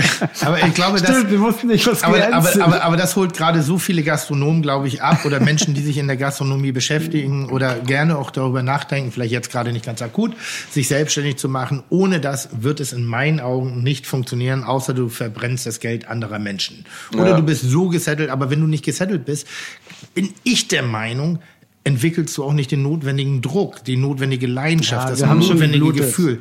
Es gehört ein bisschen dazu für die Inhaber oder die Gründer, auch ein bisschen den Kannstein zu lecken. Also auch keiner, ein bisschen. keiner muss, muss sich äh, Sorgen machen, dass Cosi und ich nicht lang genug irgendwie in der Scheiße gesessen hätten. Das ist, das so. ist lustig. Jeder versucht sich dann immer, wenn man was geschafft hat, dafür zu rechtfertigen. Tue ich auch in Ja, einer Tour. Du ist so musst dich null. Nochmal, das da äh, nein, überhaupt nicht. Aber es geht ja darum, um die Energie auf die Straße zu bringen. Ich weiß es selber mit dem Weißen Haus damals. Äh, äh, ich hatte so zwei äh, Ledersessel aus der, aus dem, vom, vom Sperrmüll. So, so Cocktailsessel für den Vorraum von den Toiletten. Da, die habe ich zusammengeschoben, eine Kartoffelkiste dazwischen, Kissen drauf und habe da gepennt. Einfach so, nicht weil ich mir keine Miete leisten konnte. Ich hatte keine Zeit. Ich war zu, ich war zu müde, Ja, nach Hause zu fahren. so, genau. Ich war im Arsch. Ich habe ich hab Toiletten geputzt, Waren angenommen, gekocht, gemacht, getan, Marketing betrieben. Das gehört dazu. Oder es macht einen zumindestens. mich macht es nach wie vor wahnsinnig stolz, dass ich immer auf irgendwas zurückgucken kann und auf die Zeit damals mehr als auf die Zeit heute, weil ich neige auch dazu, mich ständig zu entschuldigen. Ja, ich hab, bin ja auch Fernsehkoch und ja, ich habe ja, ja, ja, nee, ja, ja, ist nicht so geil, obwohl ich sehr, sehr stolz bin auf das, was ich tue. Aber die Zeit kann mir keiner nehmen, die, da kann jeder, da kann mir jeder Troll im Netz kann schreiben, sagen, was er will. Da lehne ich mich zurück und sage, halt die. Fresse, Digga. Ich habe Babypuder im, im Alter von 35 Jahren im Arsch gehabt, weil der Arsch wund war. Vom Arbeiten, vom Schwitzen, vom Machen, vom Tun. Und nicht, weil ein Fetisch ist. Und das kann mir keiner nehmen. Da, da stehe ich mit breiter Brust. Und ich glaube, die Gastronomie, von der wir jetzt oder die wir auch repräsentieren hier, ähm, geht da einher mit. Kurzer Zeitsprung. Diese, diese, dieser Idealismus, diese, diese äh, Ahnungslosigkeit, diese vielleicht auch Dummheit in einigen Bereichen, die, von der ich auch immer sehr gerne rede. Ich weiß nicht, was ich falsch machen kann. Äh, deshalb habe ich keine Angst vom Fehler. Das ist eigentlich eine Form der Dummheit. ähm, Zeitsprung zu jetzt. Ja. Jetzt Gerne. steht ihr auf einmal da und seid Unternehmer. Ja. Jetzt seht ihr auf einmal da, steht in der Verantwortung. Jetzt ist auf einmal diese schöne, weiche, eigenkonstruierte, eigengeführte Welt ist vorbei, weil von außen so ein Nö, massiver Impact kommt. Naja, erstmal, also jetzt, aber jetzt müsst ihr ja agieren. Jetzt Ja. müsst ihr handeln. Auf der einen Seite seid ihr Unternehmer, nach wie vor kreativ, aber ihr seid auch, und das weiß ich ja, deshalb interessiert mich, wie ihr damit umgeht, Verantwortung für die Mitarbeiter, Verantwortung für das gesamte Konzeptwerk, was wir anfangs besprochen haben, Zulieferer, die von uns abhängig sind, von denen wir auch abhängig sind. Wie geht ihr jetzt mit dieser Situation um? Hat das noch die Leichtigkeit jetzt gerade oder ist das schon? Also Leichtigkeit kann man das auf gar keinen Fall mehr nennen, überhaupt nicht. Es ist eine enorme Angespanntheit, aber bei uns war das schon immer so, je höher der Druck wurde, desto mehr hat der Tatendrang auch zugenommen. Und das ist jetzt gerade eigentlich and Silver und Cosi und Jo in Bestform. Uns macht das eigentlich gerade so, das packt uns wieder so richtig. Uns selbst an den eigenen Haaren aus der Scheiße zu ziehen und dann auch noch mit so vielen anderen großartigen Gastronomen, die wir immer bewundert haben, gemeinsam. Das ist das Tolle, weil ihr habt das jetzt eingangs, äh, kam das vielleicht so rüber, als hätten nur wir jetzt äh, hier so Initiativen und diesen Brief geschrieben oder so. Aber das machen wir in so einem Konglomerat eigentlich fast schon aus lauter Gastronomen, die sich zusammengeschlossen haben, die sich gegenseitig unterstützen und helfen, füreinander einstehen. Alles miteinander teilen, die Mitarbeiter miteinander teilen, die Küchen miteinander teilen und so richtig eine Solidarität und eine Gemeinschaft aufgebaut haben. Und da ein Teil davon zu sein und da ernst genommen zu werden vor allem und auch zu merken, dass das, was man da jetzt rein investiert an Energie, ich hasse telefonieren. Ich telefoniere momentan bestimmt 40, 50 Mal am Tag mit dem Büro des Finanzsenators, mit allen aus den anderen Gastronomien, um die Sachen irgendwie klarzukriegen, mit äh, gemeinnützigen Vereinen, um für Kochen für Helden irgendwie zu versuchen, eine, eine Möglichkeit der Spendengenerierung herzustellen und so weiter und so fort. Und ich habe von nichts eine Ahnung, was ich tue, aber es macht so Spaß. Und das Gleiche ist bei Cosi, das Gleiche ist bei Tobi, bei all den anderen Gastronomen, die da mitmachen. Die Kitchen Guerilla muss man da ganz federführend nehmen. Coral und Honor geben Auch so schon Gast bei uns im Podcast Ja, gewesen. genau. Die geben so krass Gas und, und Coral blüht da auch total auf unter diesem Druck, weil wir haben alle so dieses, dieses soziale Gen in uns. Uns ist es total wichtig, was Gutes zu tun für die Welt. Wie, Aber das- wie blöd das auch klingen mag. Aber das ist wirklich ein ganz ernsthaftes, ehrliches Gefühl von uns. Wir wollen was Gutes tun. Du, du, ihr habt gleich echt noch Zeit darüber zu reden, was ihr da gerade macht oder was wir alle da gemeinsam gerade machen. Aber dieses Ding, warum denkt ihr, also der Brandbrief, den ihr geschrieben Ja. habt, was beinhaltet dieser Brief? Den wir ja auch, weil mein übrigens auch da einmal ein Kompliment, eine, eine, eine nicht Liebeserklärung, aber mal ein Kompliment An Patrick? An Patrick Rüther, das Patrick, ist mein ja, also Partner. von mir auf jeden Fall Wir sind keine Freunde. Patrick und ich sind keine Freunde, sondern wir sind zwei perfekte Partner füreinander. Ich glaube, wir waren vielleicht in zehn Jahren zweimal ein Bier miteinander privat trinken. Und das ist gut so, weil wir so unterschiedlich wie wir sind. Aber ich gucke voller Stolz auf Patrick Rüder gerade, was der für einen brillanten Job macht. Und ich weiß, warum er mein Partner ist, weil er genauso denkt, genauso fühlt in der Krise. Und ich finde, in der Krise, im zeigt Erfolg sich's, sind ja. wir sehr oft Ja, unterschiedlicher Meinung. Aber in der Krise wirklich Chapeau, Chapeau, Chapeau. Muss ich halt an der Stelle mal sagen, das ist ein kleines privates Ding hier gerade, aber da wirklich Chapeau. Es- ich bin sehr dankbar und sehr froh, ihn ist als ja- Partner zu haben, weil ich kriege das links und rechts auch mit, wo Leute versuchen, das Maximum für, also sich irgendwie abzusichern und Patrick denkt so, warum, also wie zu dem Zeitpunkt, als wir Partner geworden sind. Und Ich kann das Und es nur ist ja auch unterstreichen. Genau Sorry, die, es wolltest ist ja auch genau die Zeit, wo du genau so eine Liebeserklärung raushauen darfst, ohne dass es zu privat ist. Hm? Patrick Rüther, also Coral Elchi von Kitchen Guerilla und die zwei Jungs von Solden Fabio Hebel. Fabio, Fabio Hebel, ja, aber ich will gerade auf diesen das Brandbrief nochmal kurz Ach so, kommen. Entschuldigung. Die Initiatoren von diesem Brandbrief, wer dann alles darunter noch mithängt, das ist ja völlig klar. Ähm, ihr habt euch also zusammengetan und habt dann diesen Brandbrief formuliert an die Stadt Ja. Hamburg. Der Genau. beinhaltet was?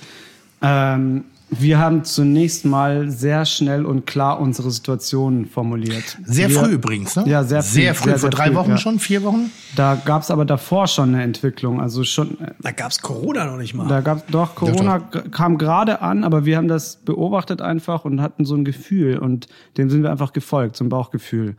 Äh, wir haben dann, bevor das überhaupt hier angekommen ist, bevor die ersten äh, Sanktionen und, und Vorschriften und Maßnahmen getroffen wurden, eine Gruppe gegründet, die heißt Gastronomen vs. Covid-19 auf Facebook und haben da einfach so unsere befreundeten Gastronomen, also unter anderem Patrick, äh, Kitchen Guerilla und ganz viele andere, Leche de Tigre, Me äh, Mexikostraße und so weiter und so fort eingeladen und äh, haben, haben da schon gesagt, ey Leute, das ist nicht nur eine Grippe, das ist, wird jetzt eine echte Gefahr für unser Geschäft und haben dann angefangen, da anzufangen, uns darüber auszutauschen. Und ab da ist dann sowieso alles explodiert. Danach ist sowieso alles so schnell Schlag auf Schlag gegangen, dass uns diese Struktur eigentlich geholfen hat, innerhalb von zwei, drei Tagen so viele so viel Kompetenz zu sammeln, so viele Informationen zusammenzutragen, so viel Hilfe zur Selbsthilfe für alle gemeinsam. Mittlerweile sind 446 gastronomische Betriebe äh, äh, und äh, Gastronomen oder Leute, die damit zu tun haben in dieser Gruppe. Was stand in dem Brandbrief? Sorry, genau, ich, ich weiche da dauernd aus. Nein, es ist Ähm, gut, weil ich, ich kenne das Bedürfnis, einmal die ganze Breite darzustellen. Ja, zu erklären, was, woher das kommt. Ja. Da, das, darum geht's irgendwie, weil wir haben ja nicht einfach nur einen Brief geschrieben und gesagt, hey, ihr müsst uns jetzt helfen, liebe Stadt oder oder oder Du entschuldigst liebes dich schon wieder. Deutschland, sondern wir haben einen Brief geschrieben, in dem wir ganz klar formuliert haben, dass die Maßnahmen, die wir dann nach ein paar Tagen beobachten konnten, die jetzt getroffen wurden, äh, überhaupt nicht dazu beitragen, dass wir unsere Probleme, die tatsächlich entstehen, irgendwie lösen können. Wir haben festgestellt, das sorgt für mehr Probleme, nicht für weniger, was, was gerade passiert. Und deswegen haben wir in den Brandbrief reingeschrieben, wie unsere ehrliche Situation momentan ist wir müssen weiter unsere Miete bezahlen. Wir müssen weiter unsere Versicherungen bezahlen, unsere Kreditbeiträge äh, weiter bezahlen. All unsere Kosten laufen weiter. Das war übrigens noch bevor überhaupt diese Schließanordnung kam. Da war es dann plötzlich erlaubt oder da, da war es erlaubt, Gastronomien von 6 Uhr morgens bis 18 Uhr abends zu öffnen, aber nur mit einem Mindestabstand von 1,50 Meter. Dann haben wir uns gefragt, ey, wo ist der Dialog? Wo ist der Ansprechpartner? Wie sollen wir diese Anordnung verstehen? Soll die bedeuten, liebe Gastronomen, ändert eure Geschäftszeiten und sorgt tagsüber dafür, dass Leute sich mit Mahlzeiten versorgen können? Oder ist damit gemeint, äh, ja, wir versuchen es euch jetzt irgendwie so, so Macht schwer, zu. macht zu, da, aber wir wollen es nicht selbst Anordnung, weil dann keine Ahnung, was in diesen Köpfen oder was dahinter vorgeht, ob wir da dann jetzt plötzlich keine Regressforderungen stellen dürfen und keine, keine Entschädigungen fordern dürfen oder, oder was das alles soll. Es war also ein Riesenunverständnis und eine Uninformiertheit da. Und die wollten wir eigentlich als allererstes mal an die Stadt zurückspielen und sagen, hey Leute, wir wissen gerade nicht, was ihr von uns wollt und ihr bestimmt gerade über eine Branche, von der ihr im Zweifel vielleicht gar nicht genug in Informationen habt und Wissen habt darüber, um zu wissen, was uns jetzt tatsächlich helfen können oder wie, wie wir uns beteiligen können an, an äh, gemeinsamen Lösungen für die Probleme, die jetzt kommen. So, das, das war eigentlich der Inhalt. Und gleichzeitig haben wir unsere Hilfe angeboten, weil wir waren noch nie Leute, die irgendwie gerne Hilfe von außen angenommen haben oder so. Wir wollten das schon immer alles irgendwie selber machen. Und auch, wir, wir wollen uns auch jetzt selber helfen. Da kommen wir ja gleich dazu bestimmt, wenn wir über Kochen äh, für Helden sprechen. Äh, aber ähm, in, dieser, in, diesem, in diesem Zeitpunkt war es uns wichtig, einmal darzulegen, so was eigentlich hier gerade für Probleme existieren und gleichzeitig zu sagen, was wir für Lösungen anbieten können. Wir haben also auch gesagt, so, ey, wenn, wenn wir äh, systemrelevant sind, wenn ihr uns dafür braucht, dass wir die Versorgung äh, herstellen für Leute, die sich jetzt nicht mehr versorgen können, weil plötzlich alles zu ist, Leute, die vielleicht in systemrelevanten Berufen arbeiten, in Funktionsberufsgruppen, Ärzte, Krankenpfleger, Kassiererinnen und Kassierer, äh, Leute, die in sozialen Berufen vielleicht für Obdachlose da sind oder die jetzt, das sind für mich die echten, echten Helden, die jetzt noch ehrenamtlich in, in Heimen für Geflüchtete oder Bedürftigte arbeiten, die jetzt noch rausgehen, obwohl sie damit vielleicht nichts verdienen und, und sich hinstellen und äh, für eine Weiterführung unserer Gesellschaft einfach einstehen. Plus das Ansteckungsrisiko. Plus das Ansteckungsrisiko für sich selbst und vielleicht für Angehörige in Kauf nehmen. Dass man die unterstützt, dass man für die da ist, dass man zeigt, ey, eure Gastronomen, die können euch nicht nur Geld für eine Pizza abknöpfen und jammern über, über Steuern oder was, sondern ey, wir sind auch einfach Leute, die, die einen ganz wichtigen Beitrag, die einen ganz wichtigen Beitrag zur Gesellschaft liefern können. Wir können Versorgung herstellen. Und Wer, genau das haben wir dann im, oh, sorry, Tim, ja, bitte. Nee, gar nicht, ja, das ist alles richtig. Ich, ich frage mich nur nochmal, was stand in dem Brandbrief drin? Was waren die Forderungen? Ich kann sie vorlesen, äh, wenn ihr das gerne möchtet. Ich habe ja, zufälligerweise vor. Ich kann es natürlich wieder äh, Sofortige und hundertprozentige Kostenübernahme aller Bruttogehalte in Vollzeit und in Gehälter, Teilzeit. Ja. Gehälter, danke. Mhm. Denn ohne Trinkgeld reichen 60 Prozent der Kurzarbeit einfach nicht, äh, der, das Kurzarbeitergeld ist einfach nicht aus. Übrigens, Zweitens, übrigens, nur ganz kurz, eine Forderung, die nicht den Gastronom betrifft, sondern ausschließlich die Mitarbeiter. Also Richtig, eine ja. weitergereichte nee, Information, ja. warum ich auch gerade so gerne die Fresse aufreiße und mich auch gerne präsentiere, weil ich schon glaube, dass es vielleicht bei dem einen oder anderen Kopf ein bisschen mehr bewegt, wenn eben präsente Köpfe aus unserer Branche, ich wundere mich, dass sehr viele sehr leise sind an der mhm. Stelle, zu sagen, das da ist es keine Forderung. Hamburg oder Deutschland? Deutschland? Generell, also das ist keine Forderung von mhm. mir für mich, es ist eine Forderung für eine ganze Branche. Ich habe eine sagen, Vermutung, warum das so sein könnte.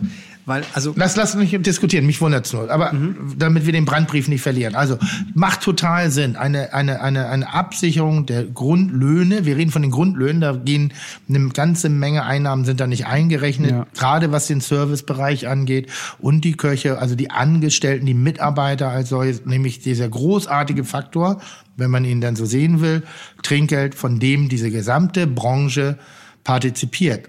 Der Gast genauso wie der Gastronom, genauso wie der Wirt, was aber natürlich in so einem System vollkommen für den Arsch ist, weil es ist eine Art von whatever Geld. Es ist nicht, äh, kein, also Nichts es ist wahnsinnig schwierig. Und da, da kriegt man dann auch diese Vorwürfe so, ja, warum bezahlt ihr denn eure Mitarbeiter nicht so, äh, dass äh, sie nicht vom Trinkgeld Ganz, abhängig ganz sind? einfach Antwort, weil niemand bereit ist, 12 Euro für einen Tomatensalat zu bezahlen. aus. Haben wir letzte Woche Simple genau as it beim is. Bürgermeister genau gesagt. Simple as it is. Absolut. Zweiter Punkt. Vorzahlungen aller ausgefallenen Arbeitsstunden für unsere Minijobber und Minijobberinnen und studentische Aushilfen. Ein Riesenthema, dass Da gerade ich- die ja. studentischen Aushilfen, Entschuldigung, Ich würde, dazu, dazu, würde dazu gleich sagen, warum wir das da reingeschrieben haben. Das wurde auch kontrovers diskutiert, eben im Hintergrund. Mit Patrick unter, Mhm. äh, zum Beispiel habe ich das diskutiert. Warum? Und da ist ein ganz wichtiger Punkt.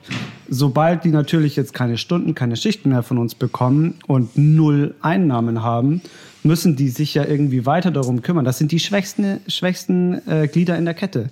Müssen die sich weiter darum kümmern, irgendwie ihre Miete von der Studentenbude oder was auch immer zu bezahlen.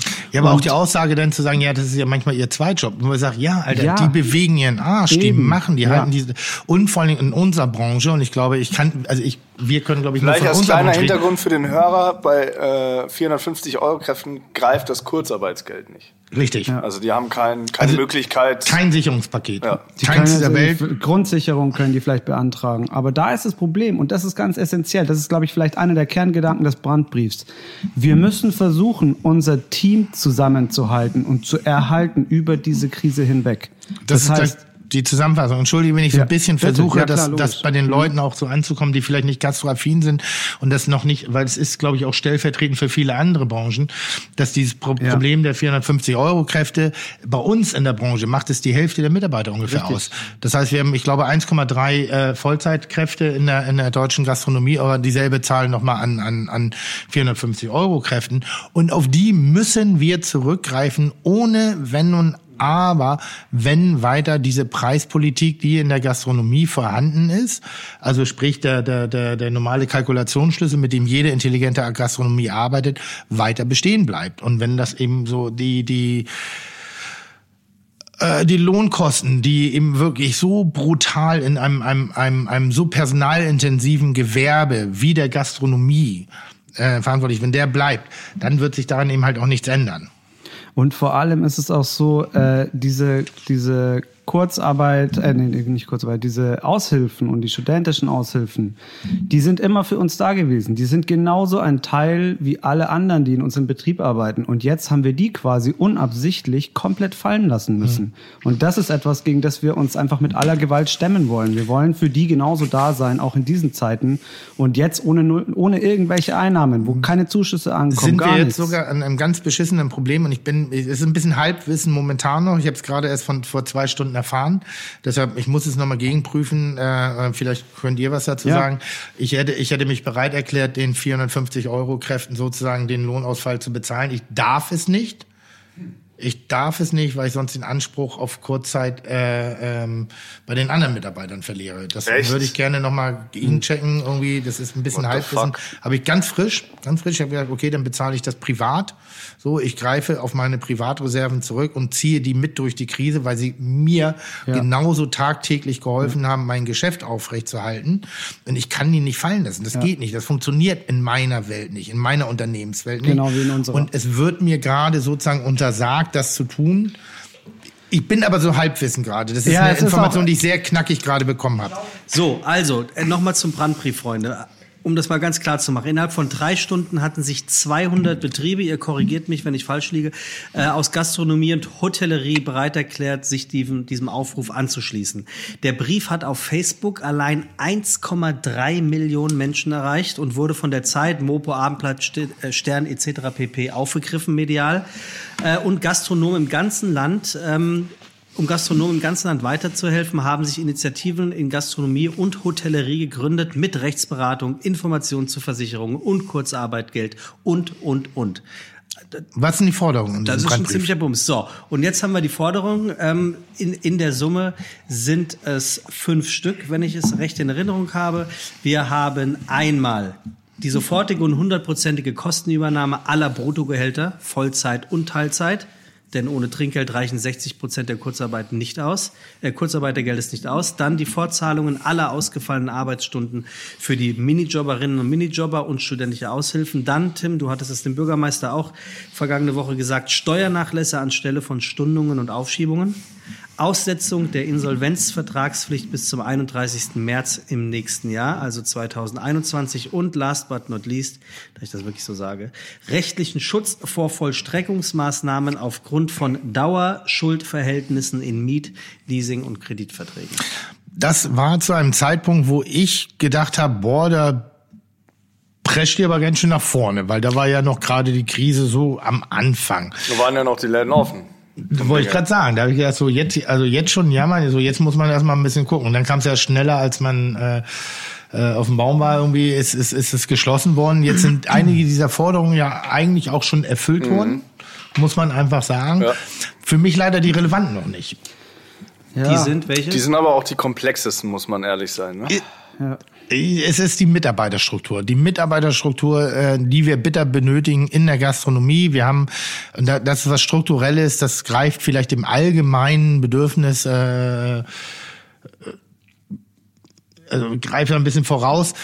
Wir brauchen Mitarbeiter in der Gastronomie. Es ist ein personelles Business. Es ist ein, ein Menschenbusiness. Gastronomie lebt über die Menschen und durch die Menschen, die sie, die sie praktizieren. Und wenn wir die jetzt sozusagen hängen lassen und äh, einfach nur auf 60 Prozent Kurzzeit lassen, dann sind die alle in ihrer Existenz extrem gefährdet, weil wir hier mehr oder minder über einen Niederlohn Das ist Niedriglohnsektor. Niedriglohnsektor. Ist Niedriglohnsektor, äh, leider. Und das liegt nicht daran, dass die, und das möchte ich bitte ein für alle Mal verstanden haben, es liegt nicht daran, dass, dass der Gastronom große Sprünge macht und in der Lage ist, yippie ja, dann zahle ich halt jedem Tausender mehr aus. Es liegt schon an dem gesamten Konzept, dass die Kalkulation und die Wirtschaftlichkeit einer Gastronomie sehr eng hinten raus ist. Ich möchte jetzt niemandem eine Kalkulation nochmals wieder aufmachen. Das haben wir inzwischen tausendmal gemacht bei Fide Gastro, wie eng eigentlich in der Gastronomie gerechnet wird. Und jetzt ist die Krise, trifft in voller Härte die Mitarbeiter am härtesten. Der Gastronom schafft es vielleicht durch intelligentes Wirtschaften, Rücklagen durch die Krise durchzugehen. Er geht sofort an seine Reserven ran. Also wir reden von privaten Reserven. Bei dem einen ist es mehr, bei dem anderen ist es vielleicht noch gar nichts. Existenzgründer, Anfänger, alte Familien, Traditionsbetriebe, die eh sehr hart und nur durch totale Selbstausbeutung arbeiten, irgendwie so, die sind jetzt alle sehr hart am Limit. Und es geht ja hier darum, ein Cashflow zu erhalten und schlussendlich eben auch die Mitarbeiter für seine einzelnen Betriebe zu erhalten. Denn ich kann nicht mit jedem Menschen aus der Gastronomie, mit dem Sommelier aus dem, keine Ahnung, Hotel vier Jahreszeiten, kann ich in der Bullerei gar nicht so viel äh, anfangen, denn er ist es gewohnt, aus einer großen Weinkiste heraus große Weine zu empfehlen, die ich gar nicht anbiete. Ich habe ein ganz anderes Verhältnis zu den, zu meinen Gästen. Ich habe ein anderes Angebot, ähnlich wie er ja auch. Deshalb da einfach zu sagen, es ist nur eine dumpfe Masse Mitarbeitern, das ist arrogant von Menschen von außen, das zu behaupten. Wir haben Fachleute. Wir wissen, ob der Leute, die mit uns arbeiten, und die haben wir handverlesen, die haben wir uns ausgesucht, weil sie unser Konzept, unsere Wirtschaftlichkeit am besten ver, ver, ver, verkaufen können, weil sie eben ein, ein guter ähm, Ambassador sein können für das, was wir denken. Das ist das, was ihr eingangs gesagt habt, dass eure Mitarbeiter euer Projekt, euer Denken, eure Philosophie gut verkaufen. Das kann nicht jeder. Nee, ich glaube auch, um hier mal die Brücke zu anderen Industrien zu schlagen, wir haben jetzt schon hier wahrscheinlich erwähnt, dass in der deutschen Gastronomie 2000, äh, 2,3 Millionen Menschen arbeiten, in der, also heißt Gastronomie und Hotellerie. Ähm, und wenn wir das mal vergleichen mit der Automobilindustrie, dann sind das eigentlich vier, fünf große Unternehmen in Deutschland, die 800.000 Menschen beschäftigen, die natürlich hoch industrialisiert und turbokapitalistisch äh, geführt werden. Äh, natürlich ist da die Aufmerksamkeit und der Druck gegenüber der Politik viel größer, weil so ein Unternehmen sofort 50, 60, 70, 100.000 Angestellte hat, wenn man jetzt an VW denkt. Und da natürlich auf einen Schlag äh, irgendwas dicht zu machen, wahnsinnige Auswirkungen hat. Was in den Köpfen der Leute und der Politiker, glaube ich, so ein bisschen fehlt, ist das Verständnis, dass äh, diese 2,3 Millionen Menschen, die in der deutschen Gastronomie und Hotellerie arbeiten, eben viel individueller aufgeteilt sind. Und natürlich gibt es große Ketten wie Burger King oder Vapiano oder wer auch immer. Ne? Also es gibt große Ketten, wo viele. Menschen arbeiten, wo die. Menschen auch alle. durch geheizt werden. Ne? Da ist der Mensch einfach ein Betriebsmittel, das eingekauft wird und wenn es nicht mehr gut genug ist, wird es ausgetauscht. Ja? Aber das betrifft bei diesen 30, 40.000 Betrieben in Deutschland ehrlich gesagt nur so einen kleinen Teil, weil wir reden jetzt über unsere Läden als Individualgastronomie. Denkt an die ganzen Läden auf dem Kiez. Das sind alles Individualgastronomien. Ja. Man kann diese Menschen nicht einfach austauschen. Also davon auszugehen, dass diese Branche eben äh, an, bei bestimmten Krisen einfach rationalisieren muss und die Belegschaft halbieren und danach durch neue ersetzt, diese Rechnung funktioniert einfach nicht. Überhaupt Allein nicht. wegen dem Gegenstand der Sache. Und was, was ich dahinter nicht verstehe, ist ja, wir reden ja von einem temporären Problem. Wir wissen ja, es geht nicht um einen, also hoffentlich, dass es die eigentliche Grundsituation ist, ein Shutdown. Das heißt, ähm, Gastronomie darf nicht mehr tätig sein, wird von heute, also von in, innerhalb von einem Tag auf null gesetzt. Und in dem Moment wird das Bedürfnis, was eben gerade noch da war, kann nicht mehr befriedigt werden. Und wenn wir später wieder aufmachen, ist das Bedürfnis zwar wieder da, für den einmaligen Konsum, aber es ist für den Moment, den wir gerade erleben, nicht, nicht mehr vorhanden. Das soll heißen, das Steak, was eben heute, das habt ihr so schön formuliert, das Steak, was heute nicht gegessen wird, wird in drei Monaten nicht doppelt bestellt. Das ist eben, eben, eben, die Situation. Und ich frage mich nur, wenn wir zwei Millionen Menschen haben, die derzeitig angeblich in allen Branchen von Kurzarbeit bedroht sind, dann gucke ich ganz kurz auf meine Betriebe und ich lasse die Verwaltung auf eingeschränkter Kurzarbeit laufen, aber meine Mitarbeiter werden alle auf Null gesetzt, weil ich habe keine Möglichkeit, den Betrieb zu öffnen. In der Bollerei, weil wir sanieren, in anderen Betrieben, weil das Konzept nicht dafür, es ist auch blödsinnig zu verlangen, dass jedes, Gastro, äh, jedes Restaurant, jede Plötzlich Gastronomie oder so, auf ne? Lieferservice auf einmal aufbaut.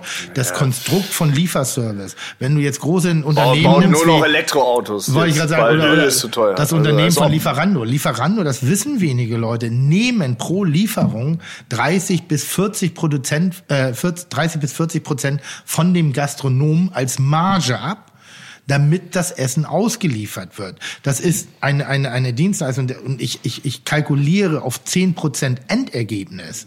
Das ist mein Ziel. Wenn ich das erreiche. Vor Steuer. Ja, Vorsteuer. Wie soll ich 30, 40 Prozent auf einmal wegnehmen können, um das Essen noch an die Leute Dann ranzuhalten? heißt es so, ja, dann schlag die 30 Prozent doch auf. Dann denke ich mir, okay, für eine labberige, komische Ja. Pizza, die dann bei mir ankommt, äh, soll ich jetzt noch mal 30 Prozent mehr äh, als Gastronom nehmen. Erstens bringe ich damit irgendwie total schlechtes Bild von meiner eigenen Gastronomie Richtig. rüber. Zweitens die komplette Wertschöpfung, die ich aufgebaut habe, die wir in unserem Laden irgendwie versprühen miteinander, die wir, wie wir ja vorhin irgendwie erzählt haben, mit so viel Blut, Schweiß und Tränen aufgebaut haben, so ein echt was Echtes herzustellen. Das ist dann komplett weg und du lieferst einfach in irgendeiner Pappschachtel äh, so ein Flatsch aus. Und du der noch befeuerst- Ich sag mal, ich 30% sag- Und du als befeuerst das Klischee Hals Und Im, im Ja. übertragenen Sinne ist es, Das- als wenn nee. du jetzt sagen würdest, ein Kino, als- der macht eine Videothek auf. Ja. So, weil Ja, das genau. Kino ist das Gesamterlebnis und ja, ja, den Film kann ich dir nach Hause liefern, aber das Erlebnis nicht mehr. Das ist eigentlich so ein bisschen ein Der ganz guter Vergleich. bei der Nummer ist dann, ich nenne den Namen jetzt nicht, aber der Dienstleister, der dazwischen steht und praktisch sich den und, Teil wegnimmt. und der jetzt auch nicht unbedingt einer, einer, einer, Organisationsstruktur angehört, die ich sehr gerne unterstützen würde. Also da, nochmal, wir sind Unternehmer mit Philosophie, mit Ideen, mit, mit, mit Aber ihr wisst das. Wissen das Nochmal. zu wenige außen? Meine, meine, Politik- mein, weiß, nicht, kann ich nicht beurteilen. Meine Frage ist, warum kann man jetzt nicht einfach sagen, wir übernehmen die Bruttolöhne der Mitarbeiter für diese Krise? Kein Verwaltungsaufwand, die Zahlen sind bekannt, es ist kein Hackmack, es ist keine Schwarzgelder, nichts, es sind die, die, die gut wirtschaftenden äh, äh, Die alles offiziell machen und davon reden wir am Ende des Tages. Es ist kein Miss, es ist geschützt vor Missbrauch, weil jemand zu sagen, du, ich bearbeite, ich bezahle meinen Mitarbeiter 500 Euro schwarz, Ja, den will ich Pech sehen, der gehabt. das beantragt. Genau, Pech das funktioniert gehabt, nicht. Das, Genau, also der hat den richtig, ja. Pech gehabt. Und die guten Gast, also die gut geführten oder zumindestens unternehmerisch intelligent agierenden werden ein bisschen beschützt. Denn was bei mir gerade passiert, und ich kann es nachvollziehen, weil das ist ein bisschen der Duktus, den ich bei in der letzten Folge mit, mit dem Bürgermeister, wo ich über Adidas so abgegangen bin, ich bin in derselben Situation. Ich habe Rücklagen. Ich habe Rücklagen, die gerade äh, äh, geplant sind, um sie zu investieren. Und ich nehme jetzt meine Rücklagen, um die die Deine die privaten Rücklagen.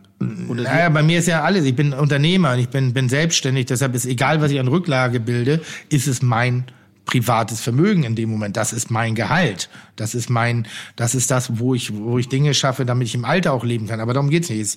Ich lasse im Rücklagen auf dem Geschäftskonto, damit ich diesen Betrieb immer am Leben erhalten kann, Investitionen tätigen kann, auf bestimmte Schwankungen reagieren kann, äh, Angebote reagieren kann, mal Dinge im Großen kaufen kann, mal im Kleinen, wie auch immer. Das ist ja mein Geld, mit dem ich diesen Betrieb am Laufen halte.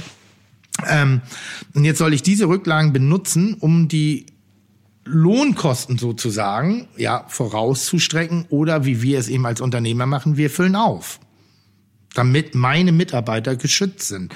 So, das bedeutet in dem Moment, dass ich Geld von meinen Rücklagen bin, nehme, die dafür da sind, dass ich geschäftstüchtig bleibe. Und Also da ein bisschen doch, Adidas. Und da Ja. wird's doch jetzt einfach unfair gegenüber dem, was dann in so in der, in der Großindustrie stattfindet, wo man dann liest, dass irgendwie der Eigentümer eines äh, bekannten äh, Motorradherstellers irgendwie seine ganzen Mitarbeiter auf Kurzarbeit schickt und sich selber irgendwie einen Millionenbetrag Dividende auszahlt. Das ist das eine. Dann so die, das, was man dann so liest, ne, das ist auch Halbwissen so. Ich lese das einfach nur als, als Medienkonsument, lese ich, wie da steht, dass äh, ich glaube, Per Altmaier fordert, dass jetzt diese großen Betriebe, die sich in diesen, äh, die, die sich da jetzt in Schieflage quasi äh, befinden, da plädiert er darauf, dass sie doch bitte irgendwie Bonuszahlungen oder Gehälter auf 500.000 Euro deckeln würden. Das ist jetzt wirklich sehr gefährliches Halbwissen, aber sorry Leute, sag mal, wieso gelten für die andere Regeln? Wenn wir bis gestern unseren Antrag äh, auf, äh, ich, ich momentan habe 0 Euro Einkommen, wenn ich jetzt einen Antrag stelle, erstens, den ich überhaupt nicht verstehe, äh, wenn ich den, den Antrag stellen soll, dann steht da im Prinzip, so wie es mir mein Steuerberater erklärt hat, dass äh, ich erstmal bankrott sein muss, alle meine privaten Rücklagen, alles, was ich aufgespart habe und eigentlich einen Dispo-Kredit äh, ausgegeben haben muss, um überhaupt diese Hilfe, die dann aber auch steuerlich übrigens geltend gemacht wird, äh, als Einnahme. Also zumindest die Buntgeschichten, ja. Ja, genau. Also ich ich blicke auch gar nicht mehr durch in dem Wust an Anträgen, Nicht-Anträgen. Nochmal, wir reden hier von vielleicht, wir reden von der harten Krise drei Monate, das wird sein. Ja. Da wird Shutdown, Restaurants, wer selbst wenn Lockerungen sind, werden die ja keine wirtschaftliche Verbesserung geben, aber ähm, wir reden von drei Monaten so. Und wenn, wenn der Staat jetzt wirklich das Bild hat von drei Monaten und nicht von sechs, neun oder zwölf Monaten, wäre er in mein, meines Augen, ich habe mit ein paar Leuten gesprochen, ob ich vollkommenen Blödsinn rede und mir wird das bestätigt drei Monate, wir haben alle Lohnpapiere, wir wissen alle, was wir an Steuern zahlen, wir wissen, was wir an Umsätzen haben, etc. Die Lohnkosten als allererstes. Damit ist mir als Unternehmer Wahnsinnig viel durchatmen, geholfen. Durchatmen, weil meine, ich bin nicht nur Unternehmer, um mich zu bereichern, also sprich, um mein Einkommen zu regenerieren, sondern ich habe auch eine Verantwortung. Und der komme ich jetzt immer noch, der werde ich noch gerecht. Jetzt kommt die nächste Phase und das ist, äh, was, was in den Forderungen auch drin steht. Stundungen oder ähnlichem ist dumm. das können wir nicht mehr zurückbezahlen. Also vielleicht, also wenn man so Rücklagen hat wie du, dann hat man eine Möglichkeit und auch wenn man so eine Reputation hat. Aber wir, Danke. Also Entschuldigung, wenn ich sage, ich bin, und das meine ich überhaupt nicht arrogant. Und ich verstehe, dass wenn Leute sich aufregen, wenn ich in der Öffentlichkeit über, über eine Krise rede, dass sie sagen, ja, aber du bist doch der Idiot, der Fernsehkoch. Wo Nee, ich sage, du sprichst ich verstehe- ganz viele, auch kleinere gerade. Ich verstehe das, dass man das Bild hat als solches. Das ist, ich werde in eine rosige Zukunft wieder reingucken. Denn ich werde auch am Ende des Tages immer noch Tim Melzer sein. Und ja, und ich werde, ich habe ein anderes Marketing-Tool und ich werde immer, also das meine ich nicht, nicht arrogant, überhaupt nicht überheblich, sondern ich verstehe, dass man das. Aber ganz vielen Gastronomen, die müssen sich wieder neu positionieren, Hm. die müssen wieder neu an den Markt rangehen. Selbst so erfolgreiche wie Salt and Silver. naja, wir sind zwei Monate, äh, zwei, äh, zwei, zweieinhalb mit dem einen Restaurant und knapp drei mit dem anderen Restaurant äh, am Markt. Das bedeutet, wir haben erst in dem einen Restaurant vor nicht mal zwei Jahren mit der Tilgung unseres Kredits von 150.000 Euro angefangen. Äh, Würdet ihr offen über Zahlen reden? ja, natürlich, wir Ja, reden okay, über alles gern. offen. Gut, dann drei Jahre am Markt. Erzähl mal, euer, ihr seid reingegangen mit dem Kredit. Ihr hattet ein bisschen was beiseite getan, aber jetzt auch nicht die Welt. Also Und wir jetzt hatten mal realistisch. den ersten Laden haben wir eröffnet mit einem Invest von ähm, 275. Davon haben wir eine Kernsanierung vorgenommen und haben alles neu eingebaut und natürlich mit Hilfe von verschiedensten Marketing-Deals dann auch krasse Möbel bekommen, viel billiger als sie eigentlich Ja. hätten sein müssen und so weiter. Aber das war der Invest. 150 davon sind Kredit von der Bank. Ähm, Eigenkapital waren irgendwie, glaube ich, so 30.000 Euro, also von der Firma. Und den Rest haben wir uns, äh, so Freunde und Familie, zusammengeschnort und auch so ein bisschen so ein paar Deals Ja, gemacht. laufenden 250.000 Betrieb. Euro. 250.000 Euro. Was macht ihr denn für einen Umsatz, wenn ich fragen darf? Also 2,1 haben wir gemacht, 2,19. Nur mal ganz kurz, in einer, in einer klassischen Kalkulation sind das jetzt Endergebnis, ich bleibe mal bei den gängigen 10 Prozent, ne? manchmal sind 11, manchmal, wir hatten jetzt ein, ein relativ personalintensives Jahr, wir sind unter 10 gerade in der Bollerei gewesen. Ähm, hast du über, Achtung, 200.000 Euro. Ja, so, so Vorsteuer. gut waren wir noch nicht. Ihr, ihr habt mal erzählt angefangen. neulich, dass ein Abend bei euch 6000 Euro kostet. Ja. Also beide Restaurants laufen auf 6.000 Euro am Abend. Tag Betriebskosten. Das ist das, was ich meine. Wahnsinn. Also 200.000 Und das sind Euro. ja Zahlen, die, die jemanden wie mich, der nicht aus der Gastro kommt, da, damit kann ich arbeiten. Das ist ja irre. Wir reden, wir reden jetzt ni nicht im Monat, wir reden im Jahr. 200.000 im Jahr. Durch 12 sind wir, lass mich kurz lügen, 15? Nicht mal. 16. Knapp bei Wir 16.000 sind alles Euro. Vorsteuer, Vorsteuer, halbiert sind wir bei, bei, bei, bei 8.000. Durch zwei sind wir bei 4.000. Und jetzt zieh noch mal das wirtschaftliche Risiko, den Unternehmergeist, die Arbeitsstunden, die man reinbringt, plus die Investition, die ist noch gar nicht berechnet die da ist. Und dann über die Zeit, wie lange kannst du das aufrechthalten? Und jeder, der jetzt sagt, dass eine Gastronomie, selbst eine top funktionierende Gastronomie wie, wie eure, kommt in Schieflage. Denn wenn du jetzt sagst, 6000 pro Tag und diese Zahl stimmt, die ist nicht an den Fingern rausgesogen. Kann sich ja jeder Wenn angucken. Also, jeder, Das ist ja alles öffentlich. meine ja, jeder verliert innerhalb kürzester Zeit in 30 Tagen 100.000 Euro. Ich mache jetzt mal extra schon nach unten. Also, ich fahre fahr das mit Absicht nach wenn, unten, wenn wir jetzt damit das kein- realistisch Wenn wir jetzt keine Moves vorgenommen hätten, dann hätten wir pro Monat 130.000 Euro Minimum Fixkosten, die wir für unsere und zwei Betriebe mit, mit den Mitarbeitern von äh, 30 Personen, die wir hätten decken müssen, mit 0 Euro Umsatz. Also theoretisch würden wir 130.000 Euro Verlust jeden Monat machen. Jetzt haben wir natürlich mit den Vermietern gesprochen. Äh, Der Wareneinsatz es geht, fällt weg. Der Wareneinsatz fällt weg. Ne? Der macht irgendwie 30 bis 35 Prozent aus, je nach Monat. Ähm, dann geht's demnächst jetzt im April auf Kurzarbeit. Heißt, von den Gehältern sind es auch nur noch 60 Prozent, wo aber trotzdem die Lohnkosten wieder draufkommen und so weiter. Drei Jahre Markt. Wie viel Rücklagen willst du schaffen, um auf diese Krise Also zu reagieren? Es Die ist ja blödsinnig. Und jetzt, und jetzt kommst du in einer Phase, und alle Angebote, alle Stundungen, ist alles temporär. Du hast eine einjährige Mietkündigung und einen Kündigungsschutz wegen der Miete. Aber bei aller Liebe, nach einem Jahr hat der Vermieter das noch nicht vergessen. Der sagt dann so, ihr, schuldet mir das immer noch. Du Tim, weißt du, was wir brauchen? Was wir eigentlich wirklich brauchen? Da muss man ein bisschen nach Dänemark schielen. Die haben das unfassbar krass vorgemacht. Aber auch zum Beispiel der Verband der Ulmer Gastronomen hat da auch einen Brief geschrieben und hat so einmal äh, aufgeschrieben, was wir jetzt eigentlich bräuchten und was die Probleme der aktuellen Hilfspakete sind. Im Prinzip müsste der Staat jetzt einspringen wie eine Betriebsschließungsversicherung. Das ist auch das, was wir alle abgeschlossen haben, nur greifen die natürlich jetzt alle logischerweise in diesem Spezialfall nicht. Ja, hast du recht. Weil So. Pandemie.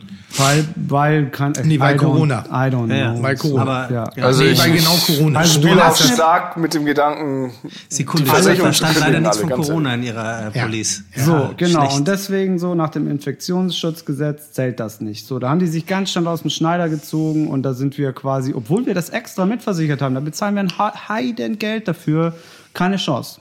Keine, keine Möglichkeit, was zu bekommen. Eigentlich, was wir bräuchten, ist, dass der Staat einspringt als Betriebsschließungsversicherung. Das würde relativ einfach gehen. Du musst im Prinzip nur deine BWA des letzten Jahres abgeben. Da steht alles drin. Der steuerehrliche Gastronom wird dadurch bevorzugt. Jeder, der seine Umsätze nicht ordentlich macht, jeder, der seine Mitarbeiter nicht ordentlich anstellt, guckt in die Röhre. Es wäre eine Art natürliches Aussieben von, von steuerunehrlichen Gastronomen. Die würden einfach durchs Raster fallen und massiv an die Wand fahren. Das, was wir als Branche Gastronomie wirklich gut brauchen könnten. Tut mir leid an alle steuerunehrlichen Gastronomen, aber sehen wir so. Und insofern, wenn der Staat einspringen würde, sagen würde, alles klar, Betriebs muss ich euch schließen, weil wir haben jetzt hier gerade eine monsterkranke Corona-Infektionskrise. Dann müsste man sagen, okay, hier sind meine BWAs, das, was ich auch der Versicherung geben würde. Dann müsste der Staat meine Miete absichern, dass ich während der Zeit über, weil warum werden eigentlich Mieten behandelt, Mietschuldverhältnisse verhandelt wie ein Naturgesetz? Warum Ja, werden das die sehe, Mieter, das sehe ich einen Ticken Vermieter? an, das sehe ich einen Ticken anders, da bin ich noch differenzierter unterwegs. Ich denke irgendwie als als als guter Gastronom ähm, brauchst du so oder so ein paar Rücklagen. Also jetzt nicht jemand, der frisch am Markt ist. Ne? Aber ich bin lange am Markt. Und wenn ich es jetzt nicht geschafft habe über die... Ich habe ein Unternehmen. Ich, ich, ich, ich, ich, ich führe ja mehrere gastronomische Betriebe.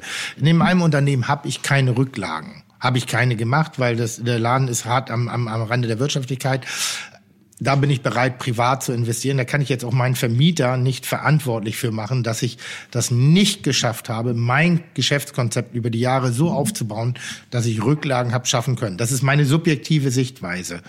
Ähm, wenn jemand frisch am Markt ist, dann verstehe ich das total. Da bin ich 100%ig dabei, weil ich habe zehn Jahre gebraucht, um Rücklagen zurückzulegen, die mich jetzt durch diese Krise durchbringen. Das hätte ich in drei Jahren nicht Du geschafft. verstehst mich Also falsch. Ich will den schwarzen Peter ja nicht dem Mieter zuschieben, sondern ich sage nur, wie soll denn eine Gastronomie ohne Mieteinnahme den Vermieter bedienen können? Und selbst wenn dann hinterher am Ende der Fahnenstange nach der Stundung beispielsweise die Miete abverlangt wird, wie soll man das zurückleisten? Deswegen sage ich ja, nicht der Vermieter soll den schwarzen Peter zugeschoben bekommen, sondern der Staat sollte einspringen als eine Art Betriebsschließungsversicherung. Wir wollen ja keine Gewinne machen, wir wollen doch nur die Kosten decken. Und selbst wenn wir uns daran irgendwie beteiligen müssen, auch kein Problem. Bei den meisten Versicherungen gibt es auch eine Selbstbeteiligung. Aber der springende Punkt bei der Sache wäre, man müsste keine Zuschüsse in irgendeiner Art jetzt, äh, die sich gar nicht irgendwie orientieren an den, den der tatsächlichen Kostenstruktur äh, aufbauen, sondern man könnte einfach gucken, okay, welche Mitarbeiter äh, werden da bezahlt, das sieht man alles in der BWA ja, bin ich dabei. sieht man alles da drin. Da könnte man einfach sagen, okay, im Nachgang, du musst nur die einreichen, nichts anderes. Keine 8 Millionen Offenlegungen von 1000 Sachen. Klar machst du keinen Gewinn, aber die Kosten werden gedeckt. Die Angestellten werden ganz normal weiter bezahlt. Äh, du kannst quasi als Gastronom im Prinzip einfach dich erstmal hinsetzen, gucken, okay, dich sortieren, was passiert jetzt als nächstes und du hast Luft zum Atmen. Du musst nicht in solche Panikreaktionen verfallen, in der wir jetzt alle uns momentan befinden. Nur, Verstehst nur, nur um, um das Thema Miete einmal zu, zu deklarieren. Also ich habe einen Laden, der war vorher in Schieflage oder war nicht wirtschaftlich und der wird es auch nach Corona nicht sein, wenn es ihn nach Corona überhaupt noch gibt. Deshalb da jetzt zu jammern und sagen, oh, bitte übernimmt die Miete, würde ich auch für falsch halten, weil dann würde ich Missbrauch betreiben. Ich habe ein Unternehmen, wo ich sage, da bin ich bitterböse abhängig von der Miete und da haben wir noch keine Einigung erzielt und ich brauche die Einigung, um geschäftstüchtig zu bleiben nach drei Monaten. Deshalb sage ich immer so, und wir versuchen da gerade eine umsatzbezogene Miete zu erzielen, äh, auch im, im unteren Bereich. Und das wäre jetzt gerade, was haben wir Umsatz gemacht? 100 Euro am Tag. Ja, gerne zahle ich 20 Euro Miete, habe ich kein Problem, bezahle ich weiterhin, weil ich verliere ja immer noch mein Geschäftsmodell nicht. Leider sind es äh, pff, Oh, ich will es gar nicht sagen, Nee, was, lass nee, ich sage es auch nicht, was ich da am Tag zahlen muss. Und wenn der Vermieter uns nicht entgegenkommt und nicht mit uns irgendwie redet, dann hab ich, bin ich sofort auf deiner Seite. Das ist, ich finde ja, dieses Thema ist so so schwierig individuell äh, für alle gemeingültig zu besprechen. Das ist sehr, sehr, Ja, sehr schwer. also- Deshalb lass mal einmal ganz kurz, weil ich glaube, das, Ja. das, das fängt auch an. Ähm, uns ja auch irgendwie an zu langweilen, oder? Das, das sind Probleme, mit denen wir uns nie auseinandersetzen. Wir wollten kochen, wir wollten Getränke verkaufen, wir wollten schöne Atmosphären kreieren, wir wollten die Menschen und deshalb meine kleine Ein Aufforderung irgendwie an die Leute danach. Es gibt viele schöne kleine Konzepte, wie Gutschein kaufen, wie, äh, äh, wie heißt das? Eat now, nee, pay now und Eat eat now, later, later. und so. Das sind sehr schöne, ganz tolle Solidaritätsbekenntnisse der äh, Gäste an uns. Ganz toll. Es löst leider keine Probleme. Es wird keine Probleme lösen können, weil auch das ein Aufschub ist. Deshalb aber trotzdem dranbleiben, weil das gibt uns so ein bisschen, oh, es tut gut, auch ein bisschen was Positives zurückzubekommen. Das finde ich sehr. Also eine schnelle Lösung wird sowieso nicht geben, was uns diese Gutscheine zum Beispiel oder die ganze Solidarität, die uns entgegenschlagt, Aber sie tut gut. sie erstens tut sie gut und zweitens gibt sie uns Luft zum Atmen. Ja. Äh, viele Betriebe, die jetzt Gutscheine verkaufen und einfach Liquiditätsengpässe haben, Ja. die können so gerettet werden, Ja. weil in vier Wochen Maßnahmen äh, beschlossen werden, die diese Betriebe von politischer Seite retten. Und Also bis dahin äh, werden sie gerettet durch Stammgäste, die Gutscheine kaufen. ne? Ja, Also- würde, würde ich auch sagen, also wenn jemand einen Lieblingsladen hat und äh, sprecht mit den Wirten, sprecht mit den Gastronomen, sprecht mit den Betreibern, wenn es da irgendwas machbar ist, weil auch das, glaube ich, ist individuell, äh, wie man den unterstützen kann. Vielleicht über Gutscheinkäufe, vielleicht über eine Veranstaltung nächstes Jahr im September, die man jetzt vielleicht schon mal anbezahlt. Wir haben ein Kunden, einen einzigen Kunden. Ich habe ein Catering-Unternehmen und ich habe äh, Gastronomien unterschiedlicher Couleur. Ich habe einen einzigen Kunden, der seine Veranstaltung abgesagt hat, trotzdem die Summe überwiesen hat, weil er sagte, ich werde diese Veranstaltung bei euch machen. So oder so. Das wird passieren. Und ich bezahle euch das jetzt. Und das ist so, das war so krass. Danke. Das Das, lässt geil, uns auch sowas? wirklich, und, und wir reden nicht von ein bisschen, wir reden von der gesamten Veranstaltung. Und das lässt mich so, also wenn ich sowas kriege, dann, ja, dann kann ich nach vorne gucken. Da habe ich Ja. Möglichkeiten zu agieren. Ähm, Lass uns mal vom Jammern wegkommen, weil wir sind immer noch in der geilsten Wer Branche. jammert? Ja, ne? Nein, aber wir, wir diskutieren viel. individuell. Ähm, der Brandbrief ist, ist geschrieben. Ähm, einige Forderungen sind umgesetzt. Ich glaube auch, wie wir alle, dass das Paket nicht reicht. Es wird sich noch verändern, es wird noch was Neues dazukommen. Ich glaube, man muss unseren, unseren Entscheidungsträgern da jetzt einfach die Möglichkeit geben, sich der, der so schnell wandelnden Situation anzupassen. Und wir sind überzeugt davon, auch weil wir mit denen schon im Gespräch sind, dass das passieren wird. Ja. Und generell ist Ey, diese sorry, Jungs, ich muss pissen. Kann ich schnell gehen? Ja, können wir das Du kannst ja, wir sind ja. Gott sei Dann Dank noch, drei Pisser, die weiterreden können. So, da ist jemand, äh, hatte ein, ein wichtiges Telefonat gerade. Wir haben es nicht klingeln hören, aber äh, beim anderen war Druck. Wir wissen ja, wer die Champagnerrunde zahlt. Ähm, lass uns mal auf dies, das Schöne in der Branche wieder zurückkommen, denn ich glaube, Über mich reden? wir sind nicht die einzige Branche, die die, die Schwierigkeiten gerade hat. Ähm, wir betrachten uns natürlich notgedrungen immer als Mittelpunkt der Erde und das mag Ja, ich auch ja ein ein bisschen. ist ja ein ist ja ein Gastro, ist ja Podcast, ein ne? Gastro-Podcast, Geht aber nichtsdestotrotz, wir sind auch ein verdammt geiler Haufen.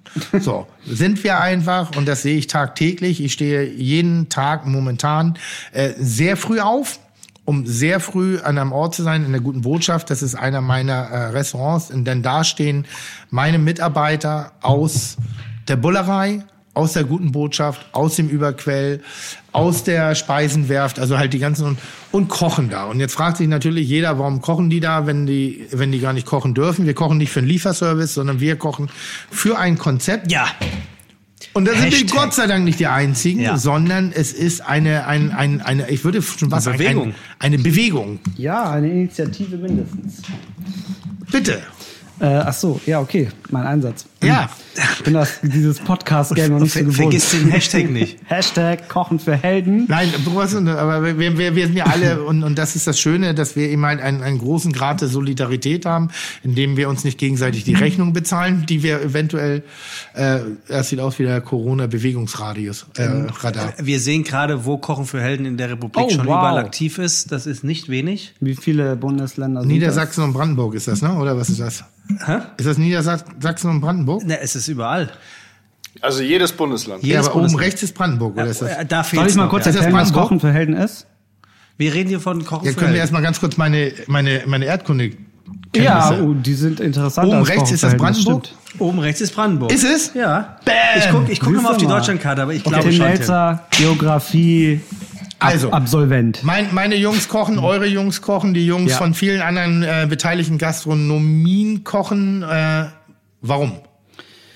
Ähm, relativ schnell haben wir gemerkt, dass jetzt ein neuer Bedarf entsteht, der irgendwie vorher nicht da war. Und plötzlich haben wir auch so eine Sinnhaftigkeit äh, entdeckt, weiterzumachen mit Kochen, mit dem, was wir am besten tun. Und zwar andere Leute versorgen. Leute versorgen, die das gerade super dringend brauchen. Die Idee heißt Kochen für Helden, weil wir uns an unsere, in Anführungszeichen, Alltagshelden richten. Die Menschen, die weiterhin nach wie vor unser gesellschaftliche, unseren gesellscha- gesellschaftlichen Fortgang äh, aufrechterhalten, indem sie in Supermärkten eure Toilettenpapierkäufe äh, kassieren oder indem sie in Altenheimen, in die ihr momentan nicht mehr gehen dürft, um eure Großeltern zu besuchen, weiterhin eure Großeltern versorgen. Ärztinnen und Ärzte, die behandeln, äh, die diejenigen, die, die direkt betroffen sind, vielleicht infiziert sind, behandeln. All diejenigen wollen wir versorgen mit warmen Mahlzeiten.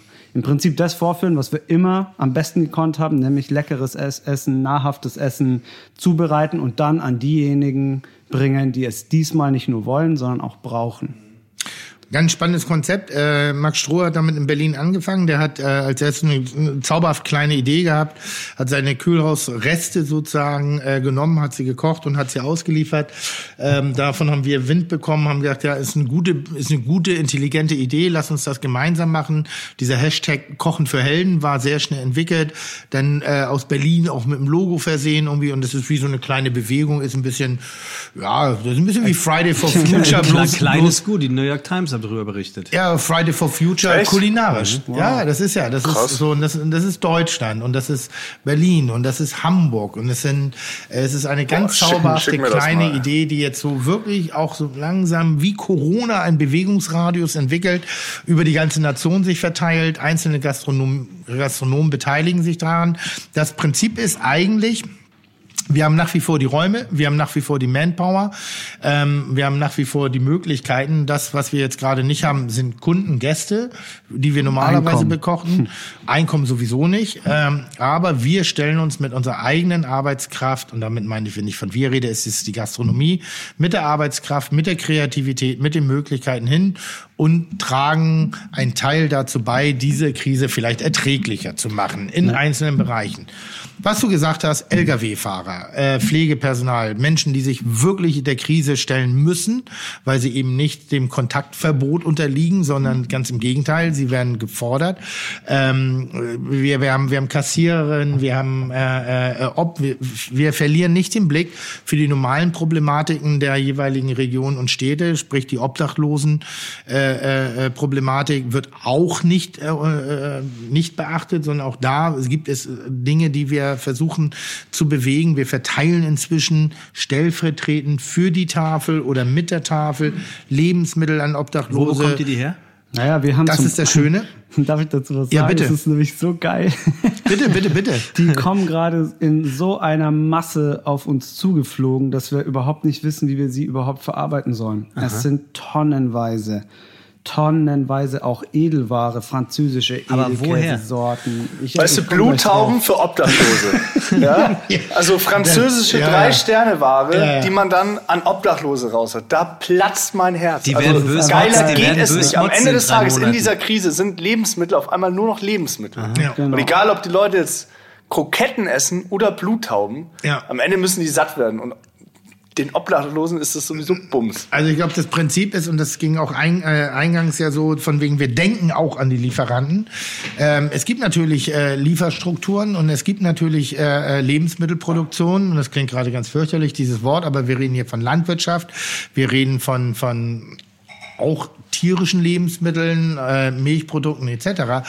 Und die hören ja nicht auf einmal alle auf, irgendwelche Dinge zu geben oder zu machen oder zu wachsen, weil die sagen, okay, ich überlege mir, in sechs Wochen ist die bessere Zeit äh, zum Wachsen, sondern Dinge werden trotzdem geerntet und Dinge Also werden auch äh, wurden produziert, um verzehrt zu werden. Und die Lager Und- sind voll, ne? und die Lager sind voll. Das ist ein wenig, ich sag mal, ich würde einschätzen momentan zu 80 Prozent Bestandsware, Ja. die mal produziert worden ist, um Versammlungen, Konzerten, Messen, alles abgesagt, die mal produziert worden sind, Bahnreisen, Flugzeugessen etc. Das ist ja nicht immer von heute auf morgen gekocht, sondern da ist eine Logistik dahinter. Das bleibt auf einmal überall stehen. Und durch diese Wir, wir, Bewegung. wir reden ja von hunderttausenden Tonnen Lebensmitteln. So, das also heißt, das 30, kommt zu 40.000 euch? gastronomische Betriebe und ohne Hotels, Ja. ohne Caterer, ohne Ja. Veranstalter. Ja. Das 30, kommt zu euch in die 40.000 Küchen. gastronomische Betriebe, die von heute auf morgen keine Lebensmittel mehr bestellen. Natürlich, keine Ahnung, ist da ein kleiner Kiezladen Italiener dabei, der kriegt halt irgendwie seine Drittel Palette jeden Tag oder so oder einmal die Woche. Ja? Aber da ist auch Vapiano oder Maredo oder sonst wer dabei. Da sind Leute dabei, die täglich vier Tonnen Rinderfilet kaufen oder so. Ne? Diese ganze Scheiße liegt jetzt irgendwo und bleibt Und das übrig. Prinzip ist eigentlich, dass wir in der Krise auch uns nicht zu wichtig nehmen, sondern erstmal Danke sagen wollten an die Menschen, die eben noch mehr leisten und sich noch bereiter erklären, teilweise eben notgedrungen, teilweise auch, ihnen die Möglichkeiten bestehen, äh, ähm, sozusagen diese Gesellschaft in Strukturen, in der Glaubwürdigkeit aufrechtzuerhalten. Sonst würde ja komplett alles zusammen. Wenn mal jetzt wirklich die Kassierer sagen, nee, wir füllen nicht mehr die Regale auf, Leck mich am Arsch, was haben wir dann? Die Kacke am Dampfen. Da kann jedes geordete Klopapier dieser Welt, hilft dir gar nicht mehr, weil dann verlierst du den Grundglauben an die Existenz innerhalb unserer Gesellschaft. Und die Menschen machen das nach wie vor. Jeden Tag, während wir schon uns die Hände 900 Mal desinfizieren, Mundschutz tragen, 2,50 Meter Abstand haben, etc. Die machen das, was wir nicht machen dürfen, damit wir weiter glücklich sind, damit wir weiter zumindest in den Grundstrukturen diesen eben diesen Glauben nicht verlieren, dass wir weiter uns sowas wie sicher fühlen. Dafür wollen wir Danke sagen und auf der anderen Seite äh, füllen wir inzwischen funktionelle Wege und Strukturen, dass wir eben in der obdachlosen äh, äh, äh, im, im Verpflegungswesen, was Altersheime etc., also fast kantineskes Wesen, wir, wir äh, Kantinen, die ausge, äh, ausgefallen sind in Krankenhäusern oder Abteilungen, die gar nicht mehr in die Kantine dürfen. Das sind Corona-Notfallaufnahmen, das sind Corona-Intensivstationen, die gar nicht mehr versorgt werden und auch nicht mehr versorgt werden können. Menschen, die zwölf Stunden jeden Tag zu Hause äh, im, im, im Job stehen, nach Hause kommen, denen versuchen wir den Alltag zu erleichtern, indem wir sagen, wir kochen den Gerichte, die sie mit nach Hause mitnehmen können, damit sie da immer noch was Gutes essen können. Lkw-Fahrern, Versorgungsstrukturen etc. Eigentlich sind wir ein bisschen wie eine Bundeswehr ohne Uniform gerade, fällt mir auf. eigentlich ist das, was technisches Hilfswerk. Hilfswerk ja. also, also auf jeden ist, Fall, was ja. passiert ist, dass eigentlich aus einer Geste der Dankbarkeit äh, eine, eine richtige Versorgungsstruktur wurde, die die ganze Stadt, die mittlerweile so bundesweit tatsächlich die Leute in Funktionsberufsgruppen unterstützt. Und Definitiv eine Sache, die normalerweise auch Aufgabe des Staates wäre, in meinen Augen. Total. Was ich toll an der ganzen Nummer finde, ist, dass vielleicht oder hoffe ich durch diese Aktion die Wertschätzung an diesen Berufen, gerade auch was Pflegekräfte ja. angeht, so das Fass Bezahlung von Pflegekräften mache ich jetzt nicht auf ähm, dass wir mit dieser Aktion vielleicht so eine gewisse Wertschätzung öffentlich machen oder greifbar machen für die Leute. Ne? Ja, also und wir sind auf jeden Fall schon immer dafür, dass Fernsehköche schlechter bezahlt werden und Pflegekräfte besser. Das muss man jetzt auch mal ganz klar sagen und ich unterschreibe diese Aussage jederzeit. Aber also, sowas von da, müssen, da müssen die Pflegekräfte da einfach sowas von dagegen. ganz ehrlich. Also. Ja, aber, aber, nein, du sprichst ja was Wahres an. Wenn das also, im Übrigen ja. jetzt gerade ein bisschen flapsiger wird, dann möchte ich noch kurz zu Protokoll geben, dass die Weinflaschen, die wir mitgebracht haben, mittlerweile mh, hm, zu eher zwei Dritteln zur Neige gegangen ja, sind. Man, in und, und die Wasser Wasserkaraffen an mindestens zwei Rednerpulten ja. komplett noch voll sind. Also bei mir nicht.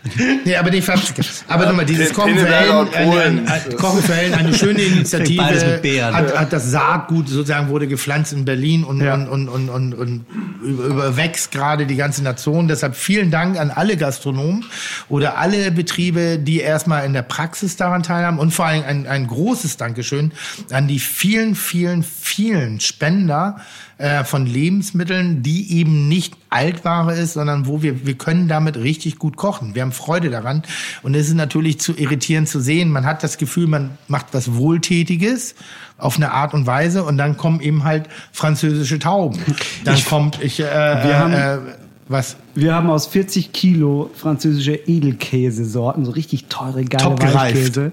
Ja, Was haben wir so eine richtig leckere Käsepasta-Soße gemacht. Ja, das ist so. Du kriegst Käsebrenner angeboten mit Aber ich finde, eins darf man auch nicht, eins darf man auch nicht vergessen. Man muss auch der Gastronomie an der Stelle ein riesengroßes Dankeschön aussprechen, weil ihr macht etwas, ihr arbeitet ja trotzdem für die gute Sache, obwohl ihr, ich will jetzt nicht sagen, euch im Stich gelassen fühlt, aber obwohl es euch wirklich auch schlecht geht.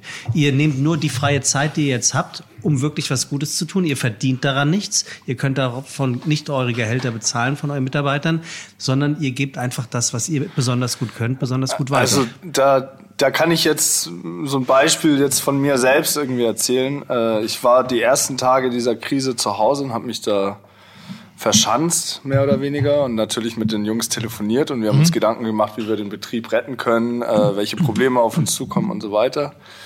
Ähm, ich wohne alleine, ich habe keine Freundin. Oh Mann. Und Möchtest nach, du eine ja. haben?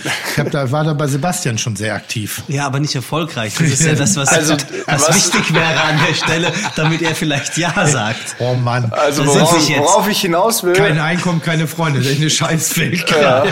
Hallo Hand. Das erdet ein.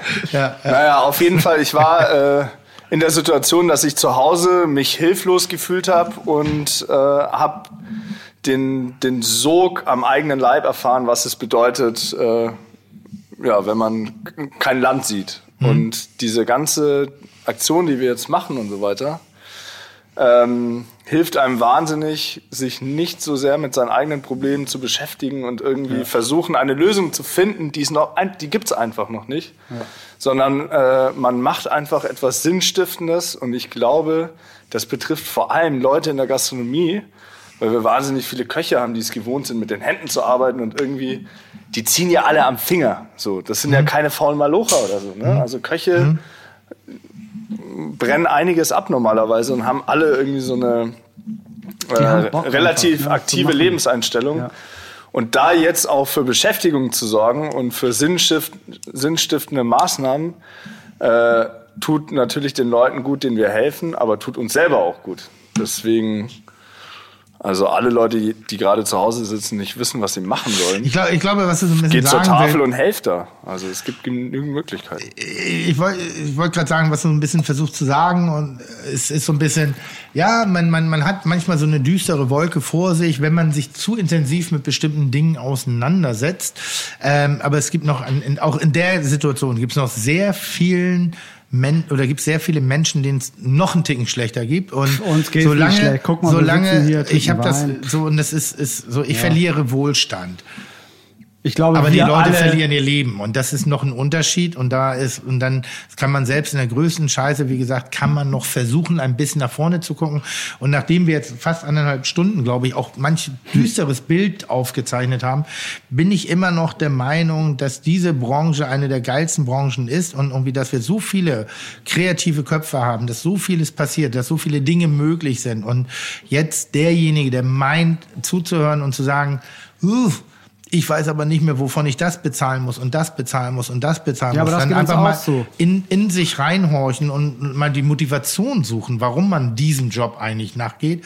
Und ich glaube einfach, weil der uns so wahnsinnig befriedigt, weil der uns so wahnsinnig glücklich macht, weil wir so uns so wahnsinnig zum Ausdruck Ja. bringen können. Und das werden, das wird uns die größte Krise nicht nehmen. Das werden wir nicht verlieren. Wir werden dieses Gefühl weiter behalten, weil ich sehe es an allen Ecken und Kanten, nicht nur in diesem kleinen Hamburg-Klüngel, mit welcher Motivation die Leute sich gerade versuchen, nicht die Zeit zu vertreiben, sondern inhaltlich. Sie renovieren, sie streichen, sie machen, sie tun, sie entwickeln ihre Gerichte, sie gucken, sie schauen, sie äh, beschäftigen sich vielleicht. Ich habe Instagram gelernt, also einmal. In Anführungszeichen. Wel- äh, Das hätte vor einem halben Jahr hätten alle gesagt, ja ja, gut, in muss auch Hamburg Schlimmes alle passieren. Restaurants zu, ja, das glauben wir. Melzer lernt Instagram, never ever wird das passieren, niemals nie. So und und äh, da kommen eben auch ganz viele schöne kreative Blüten, die da rauskommen und ich bin ich glaube, die, die größte Frage, der wir, derer wir alle unterliegen gerade, ist, äh, wann? Und diese Frage wird nie einer beantworten können. In der derzeitigen Situation wird es nicht passieren. Bis Deshalb stellt diese Frage nicht. Das ist wie ein vierjähriges Kind, das nonstop fragt, warum? Warum? Ja. Warum? Warum?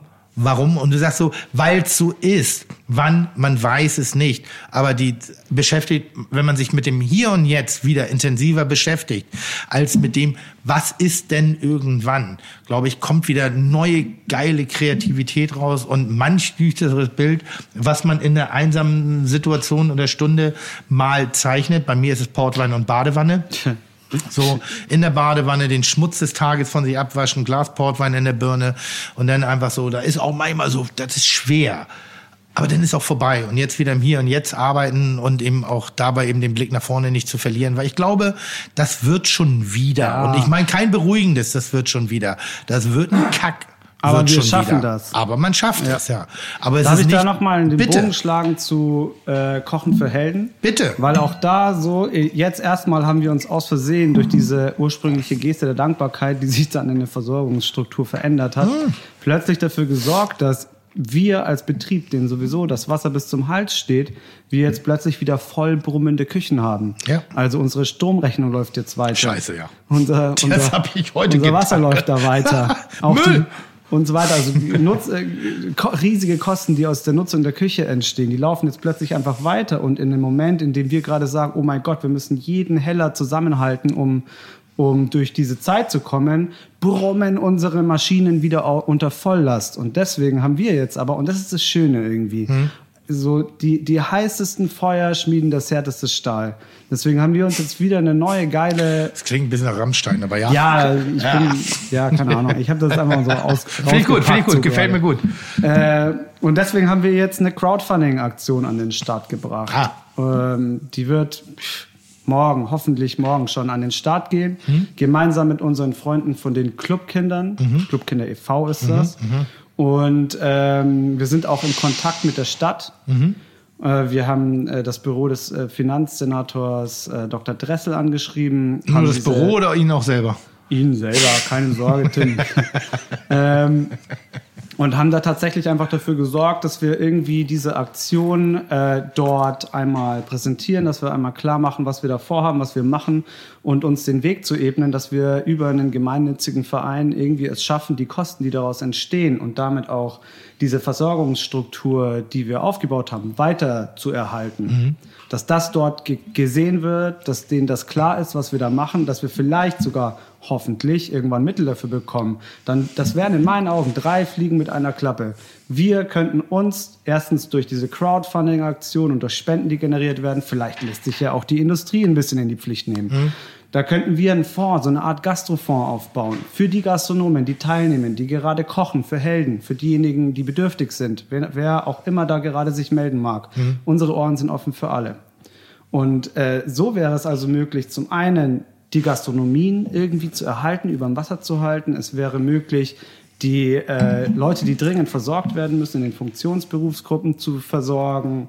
Äh, und äh, natürlich hätte auch die Stadt noch das Gefühl, dass sie nicht alle irgendwie nur an dem Rockzipfel zerren, sondern dass wir zusammenarbeiten.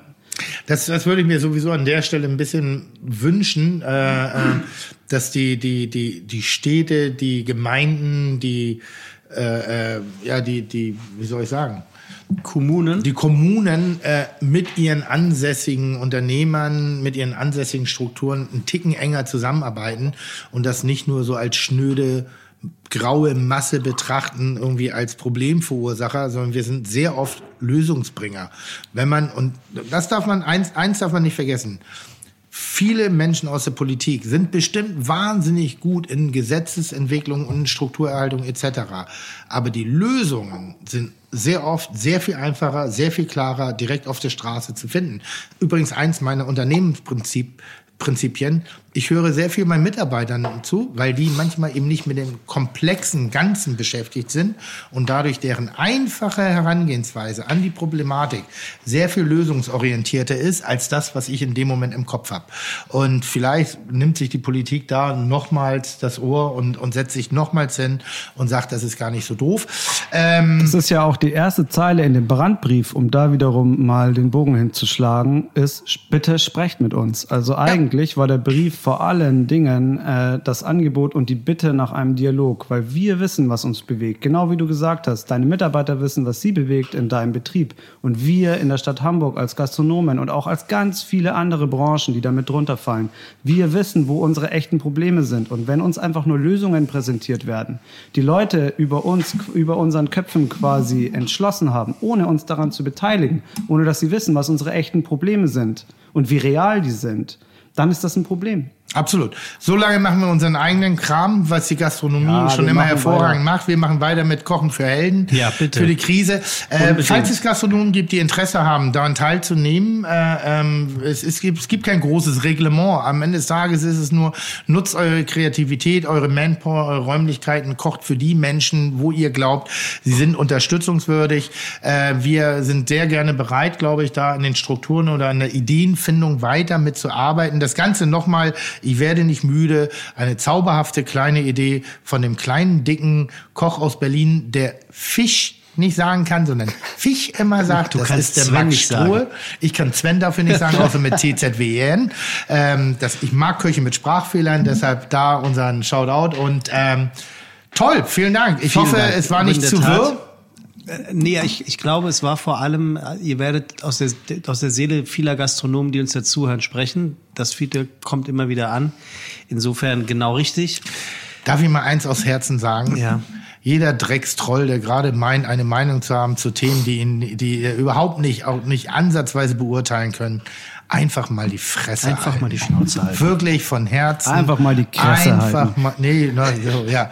Einfach mal die Kresse halten und Dann dabei auch wisst die was Fresse halten. Ich habe noch eine letzte Frage, Tim.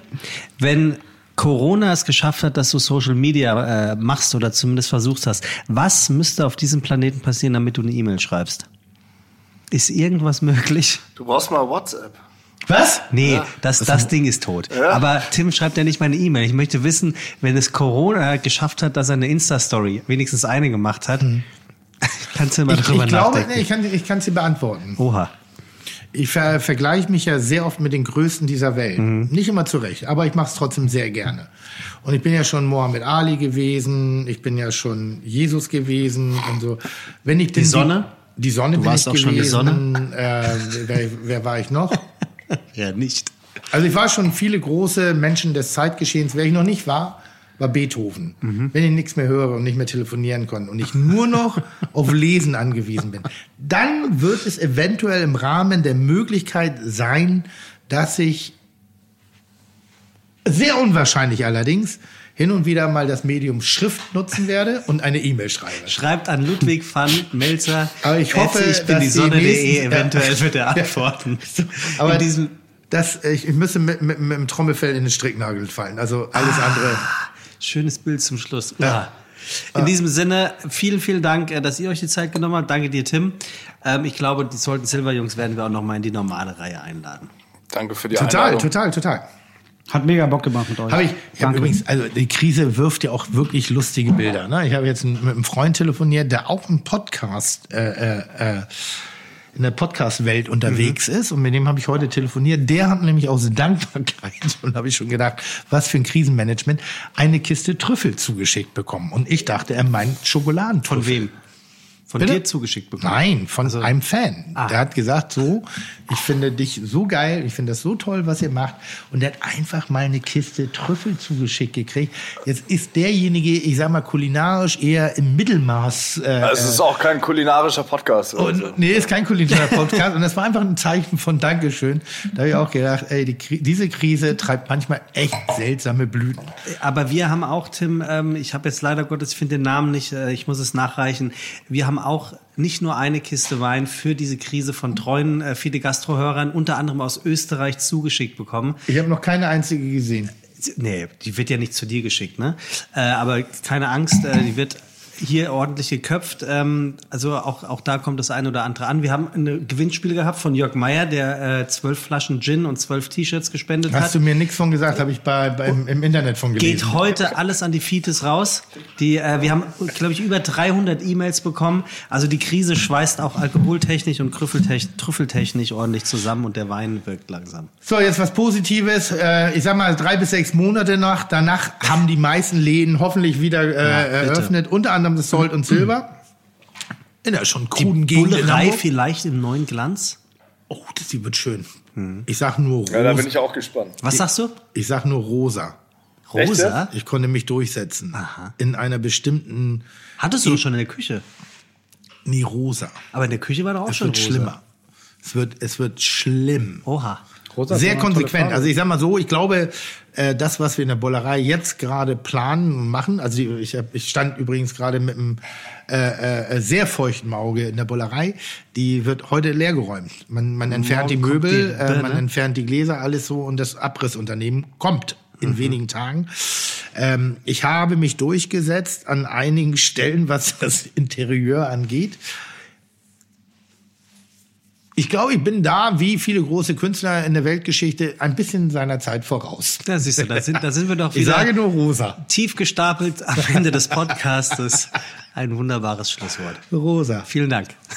Danke. Chuck, Digga, Props, Digga, ihr habt meinen Respekt. Ihr macht Digga, Mucke, Schicke, Mucke, oh, wie gut das schmeckt.